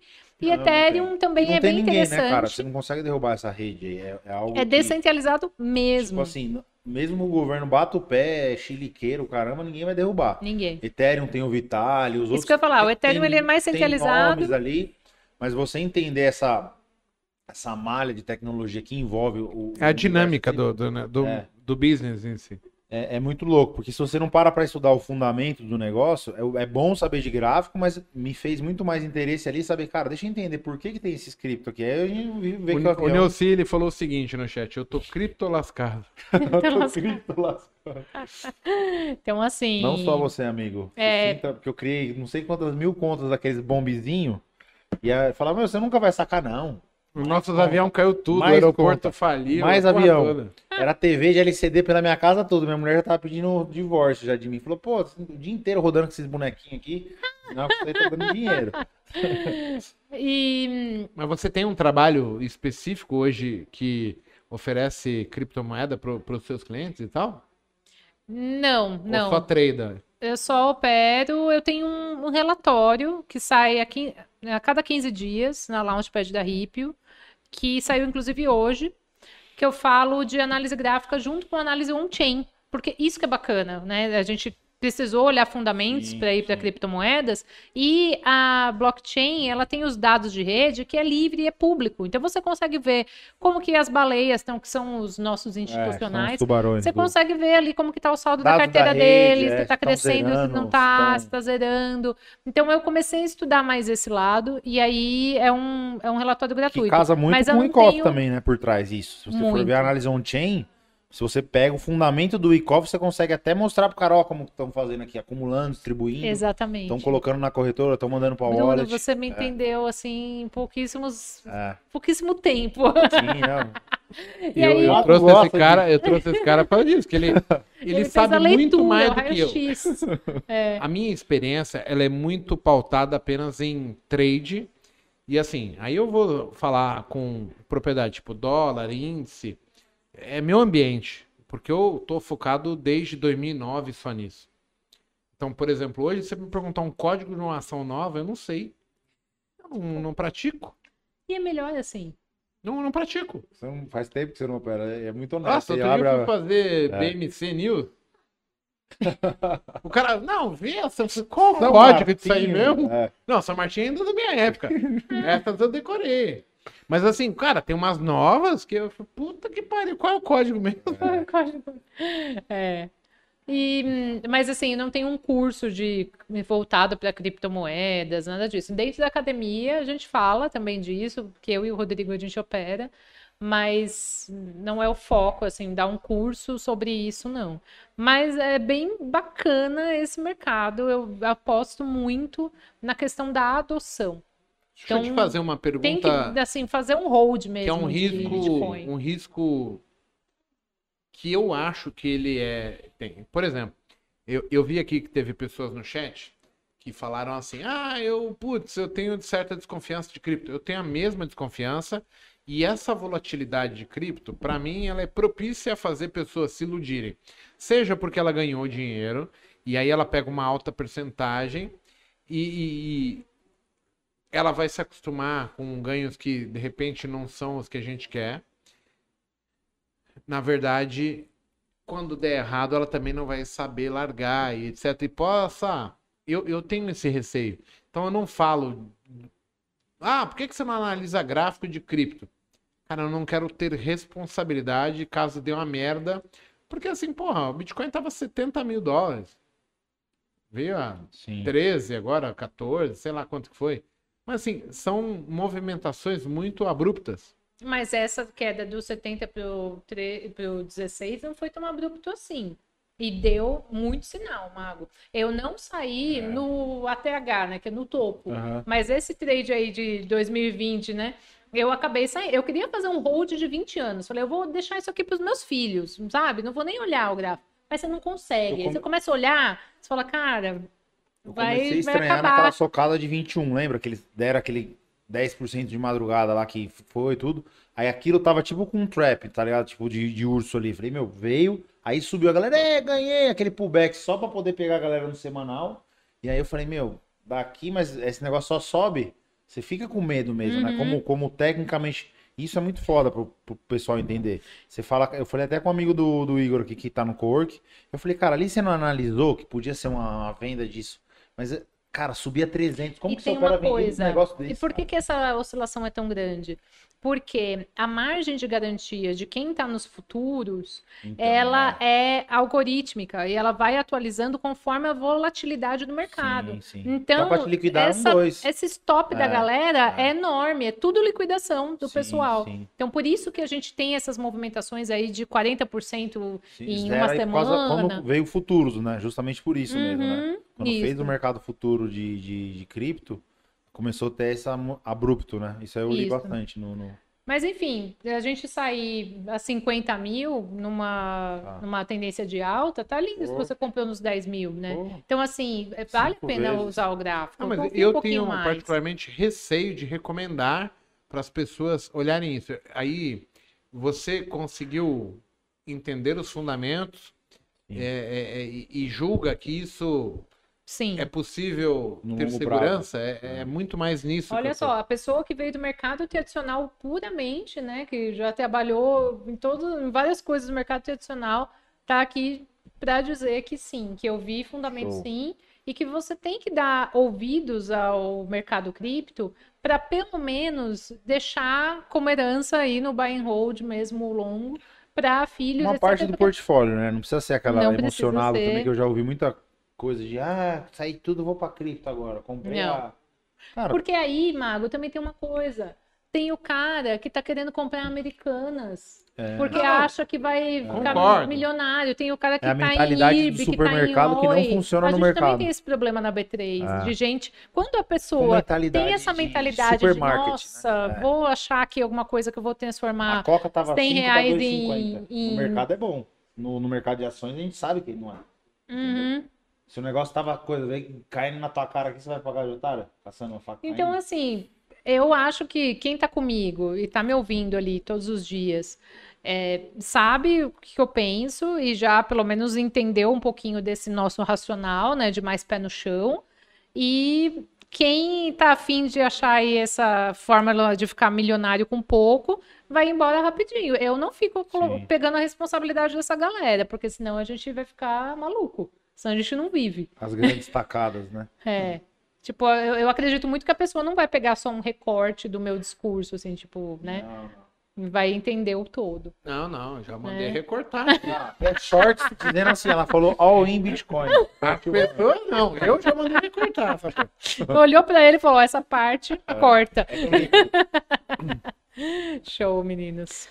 Ó, deixa eu te falar assim, se fosse falar da sua paixão sobre mercado, a paixão tá no quê? Tá em swing trade, day trade, dólar, fluxo? O que que é o que mais te faz? Pô, isso aqui eu gosto, hein? Fluxo é vida. Essa é a frase que eu mais falo, assim, porque, gente, como é apaixonante o fluxo pra mim, sabe?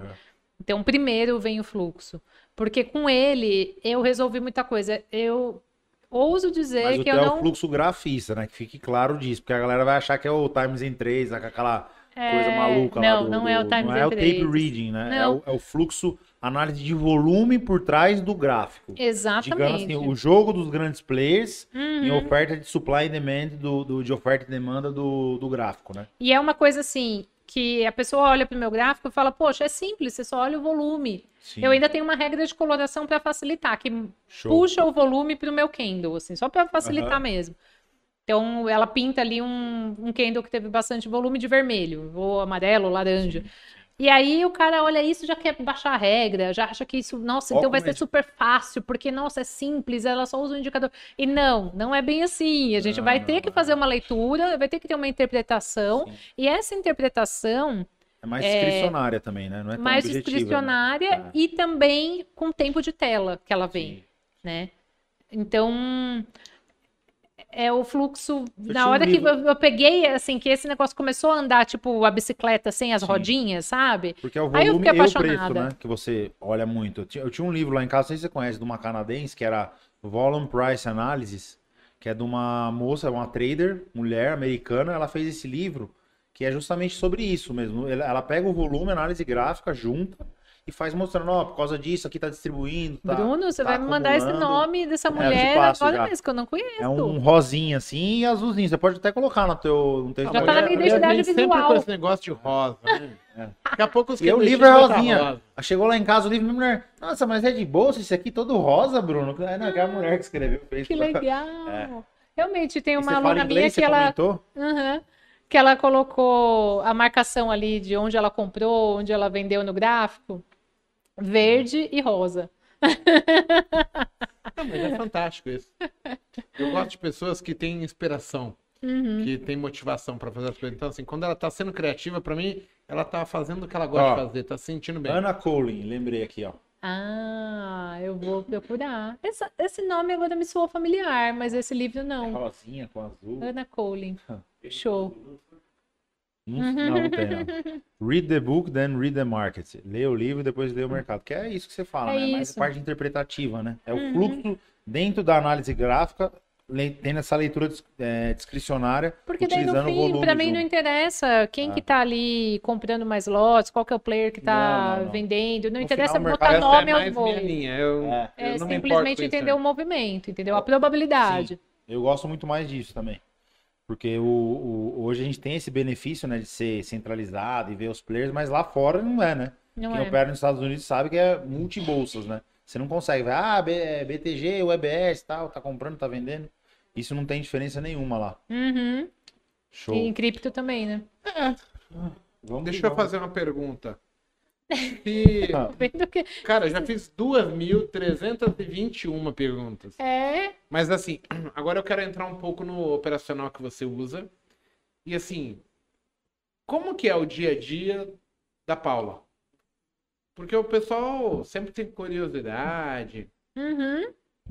Como Ó, que então- você formata? Começa seu dia como, assim, né?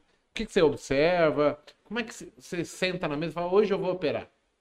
Eu observo as regiões de volume do dia anterior, principalmente o volume lateralizado. Sim. Isso é muito importante para mim. POC, que é Sim, o... hoje em dia eu não olho mais a É, POC, mas já olhei. sim. Hoje em dia eu simplesmente vejo pelo volume mesmo e eu mesmo traço ali um risco que a gente chama de extremidades, né? Vou marcar aqui as extremidades, que é onde está a liquidez. E também começo a fazer uma análise ali de forças, se teve é, uma vantagem dos comprados ou dos Sim, vendidos, né? Como é Ah, que legal, foi? Você faz, soma meio que o saldo ali, né, net? Uhum, Sim. Fala, pô, essa região aqui, ela é... Tem um volume, tipo um suporte, né? Porque bate muito com o gráfico também, né? Uma região de suporte, às vezes, fala, caraca, agora que tem um volume lateral aqui, o volume profile lá, e aí você faz... Isso eu não sabia. Você soma o, o saldo net ali pra ver quem... Sim, que? Se deu às vezes de fica muito dela? mais visual do que chegar a somar Sim, sim, propriamente, mas sim, Ah, mas você bate o olho e fala, putz, aqui é a região de Uhum. defesa compradora, por exemplo, vai. isso. Zona de interesse comprador. Uhum. A probabilidade de eu abrir trade na compra aqui, eu vou pagar barato porque tá errado, vai. Exato.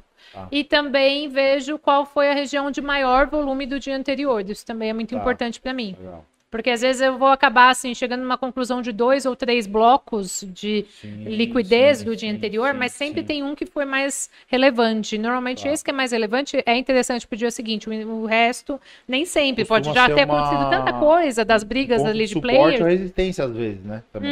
Uhum, Quando o mercado abre para baixo dele, ele vai lá testar, Isso. você vê exato. para poder fazer. Aí depois disso, o- como no dólar a gente tem um posicionamento cedo também de volume, é, ali umas nove e meia até umas 10 a gente já teve algum volume entrando, né, que seja interessante. Então eu também já começo a ver a vantagem do dia a partir desse volume que está entrando. Legal. Então esses pontos que a gente está olhando do dia anterior é muito mais assim como você disse, né? Ali um horizonte, mas não necessariamente eu já vou abrir o trade é, simplesmente porque está chegando naquela região. Legal. Vai depender muito do que aconteceu Como chega lá, e né, como também. está chegando lá. Isso. Isso. Não é só o desespero, né? Sai distri- distribuindo ali, tem que ver como é que vai chegar. Tá Né? me chamando de desesperado? Hã? Que eu compro. É o... Não, não, é que tem a confiança. Mas olha que louco isso. O jeito que você analisa era o que eu usava, usei muito isso. E aí, estando aqui com o Igor, cara, eu tenho a. a, a- O cara, eu posso dizer pra você, a maioria dessas zonas bate muito com o que ele fala na parte de FIBO. Por exemplo, ele, ah, ponto da venda, ponto da compra. Cara, você pode ter certeza, puxa, puxa no seu volume profile, que vai ser uma região que teve um grande acúmulo, uma resistência, um- é uma confluência, né? Uhum. E essa, isso que me faz deixar apaixonado pelo mercado. Porque, cara, eu estudei tanto, tantas técnicas. Cara, você faz como uma coisa vai ligando com a outra, entendeu? E aí vai de perfil da pessoa. Fala, meu, Tem vezes- muito do, da, da parte operacional que, assim, por mais que você fale, Paula, você vai falar, não, eu observo isso, eu observo aquilo, o mago vai falar assim, ah, eu observo isso. Se a pessoa não vê sentido naquilo, não faz nenhum sentido pra ela. Igual tem um colega aqui, o FX369, falando assim, ó, é, pra Forex, volume é bullshit. Eu discordo. Eu discordo não porque eu opero Forex. Eu discordo porque eu entendo que para algumas pessoas você olha, olha, olha e você não vê nada. E, e, assim, enquanto você não vê sentido naquilo, não quer dizer que, que é legal. Sim. Você não tá sabendo olhar, né, então. É. Ou que é ruim, entendeu? Uhum. E mesmo porque muitas vezes o volume é utilizado assim só para uma confirmação posterior, tipo, ah, a análise ver, técnica convencional, ela fala que o volume confirma a tendência. confirma a tendência, Então, nossa, mas deixa eu ver, aí. vai romper a figura, né? Deu o volume tá mais alto, acho que vai romper. Só isso. Então fica muito secundário, né? Mas eu também ia dizer para ele, eu não opero Forex, mas alguns alunos eh, já operaram Nasdaq e outras coisas com esse nosso operacional. Que é interessante ele ver é, lá no TradingView mesmo, ele vai ter que assinar Uhum. para ter o volume volume. real. Isso. Porque muitas vezes a, a corretora que ele está operando, ele, ele escolheu O ali uma o corretora. que opera por CFD, né? Que aí já é um outro assunto que É, a a galera... CFD é a corretora mesmo que tá montando você a é um- cotação. Isso. Ah, Aí você tá vendo aí o voluminho ferrou. dela. Você não tá vendo É. o volume real do mercado. O mercado de Forex, ele é gigantesco. É. Então, assim, É o você tem que saber mundo, o que, que- se você está operando um nem- contrato SFD. É, por exemplo, estão dizendo pra, pra gente aí que a Active Traders tá vindo pro Brasil e, e montando contrato CFD. Ok. Então, assim, mas é muito diferente de operar a Sim, Bovespa. sim, sim, Uhum. sim, sim. Cabe você entender Cara, o que você você tá tem que- fazendo, senão complica bastante. Eu conheço traders que ganham com CFD, mas ele, ele tem plena convicção. Ele mesmo fala, cara, isso aqui é, não é o ativo igual vocês operam no Brasil.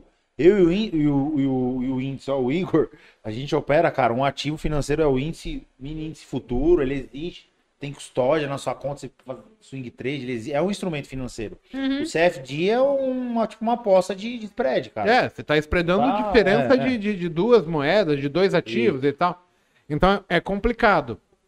E, e aí, muitas vezes, a gente não sabe olhar o que a gente está querendo buscar. Ah. E aí é porque tem muitas opções, muitas possibilidades, Sim.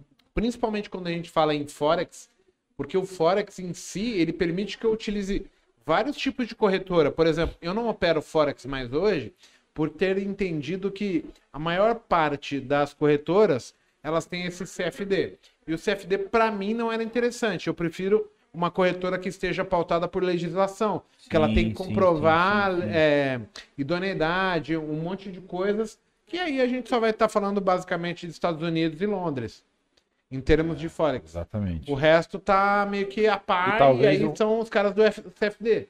Sim. Sim. É, eu realmente, assim, não sou especialista, no caso, não operei, mas o que eu vejo da galera que opera é isso, né? Tem que ver. É, você tem que saber qual o jogo Tem você que tá entender, jogando, cara. A B3 porque- é uma coisa, Uhum. o Forex é outro. O, o, o- eu acompanho pessoas que operam Forex.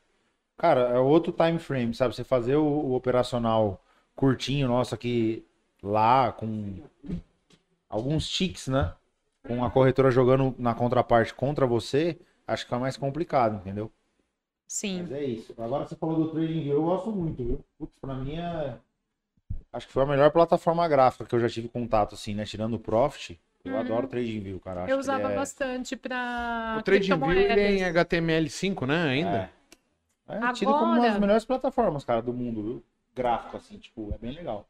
É, agora eu Todo mundo parei porque dele, eu tô né? usando a Vector no, nas Sim. criptos também. E É aí lógico, me né? resolveu, né? Porque eu É. tô com o mesmo ambiente, tô mais confortável.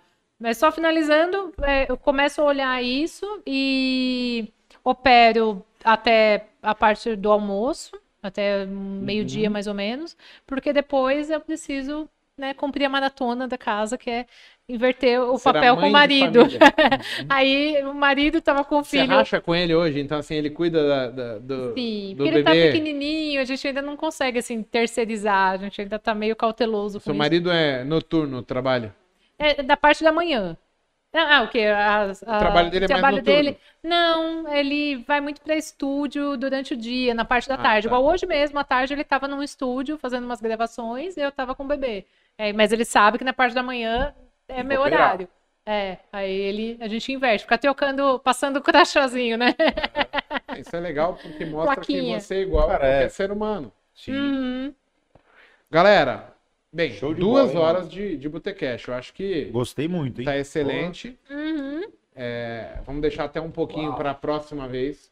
Olha, eu vou gostar de ver É, de pô, novo. Volte A Paula aí, fala é. super bem, tem uma desenvoltura muito boa. Obrigada. Então, assim, o bate-papo foi descontraído, legal.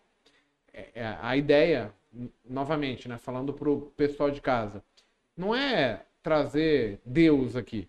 É Sim. trazer uma pessoa que corre atrás do seu dia a dia, que, que viu dificuldades, que entendeu, corrigiu, modificou e, e hoje tenta passar um pouquinho disso que aprendeu para que as pessoas tenham um caminho mais fácil, vamos chamar assim. Uhum. Então, Paula, eu queria agradecer você e também pedir para que você, caso tenha uma rede social, um canal que o pessoal possa te encontrar. Teve gente perguntando aqui como que faz para a esposa poder te acompanhar e etc. Boa, que a esposa já começa a apoiar mais o, o- o trader, É, o cara né? tem que ser Entender. né? É, é Mulher Trader aqui no YouTube e no Instagram é a Mulher Trader. Só coloca o A na frente porque o arroba Mulher Trader direto não estava disponível na época. E sigam lá, já manda pra galera, manda pra. Também aquela pessoa assim, sabe, no WhatsApp, aquele amigo, aquela tia que dá uma viajada no que que é o mercado, manda também pra eles, porque ali tem esse conteúdo assim mais beabá. Tem até uma playlist que é beabá do mercado. Eu, eu gosto bastante quando as pessoas optam por ouvir pensamentos distintos de pessoas diferentes para ela conseguir expandir a, a formação de opinião dela, para ela conseguir pontuar de uma certa maneira que ela tenha coerência, que ela tenha amplitude do que ela vivenciou, tendo por base a, a vivência de outras pessoas que já estão ali, né? Então, assim, sempre é, é muito válido isso. Ah, e aí eu não vou falar de X ou A, é, é muito da pessoa entender que assim, eu tenho uma perspectiva, a Paula tem outra, o Brunão tem outra, o André Moraes vai ter outra, entre outros participantes do mercado, cada um viu uma sacada, cada um viu um, um motivo para ficar, um- uma benfeitoria que aquilo lhe trouxe. E, e é bom a gente ouvir, porque às vezes a gente vê vantagem e a gente consegue tirar proveito de um insight, de uma Exato. informação que, que é deixada na mesa. Uhum. Então, assim, queria agradecer demais, você veio de longe. Aqui não é perto, né? A gente tá com um toró caindo aqui. Pegou a Travares, Quanto né? mais o, O Toró gambá- foi começando, eu fui ficando com medo, gambá- tipo, o gambá do... só tem tava que ir embora. fugindo da chuva, tá? E ele passou aqui, na É, verdade, ele passou de da toca. Saruê. É o gambá, o saruê. Então, muito obrigado. Queria que você deixasse aí as suas palavras finais aí. Ah, obrigada a vocês. Nossa, muito bom o papo. Passou voando, a gente nem percebe, Duas horas muito rápido. né? Muito Muito rápido. E isso E- só acontece quando o participante não é chato. É. Tipo, quando eu faço com o Monteiro, com o Paco, meu, dura, dura até amanhã.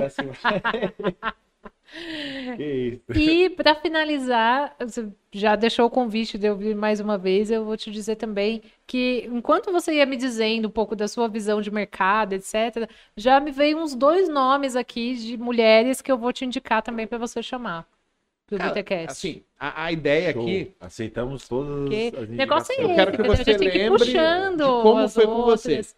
A ideia não é promover nada, você vai falar do seu espaço, e também não é taxar nada, é- falar do que você Uhum. faz, você passar um pouco da sua ideia, de como você fez, de- do que, que você percebeu do mercado para o público.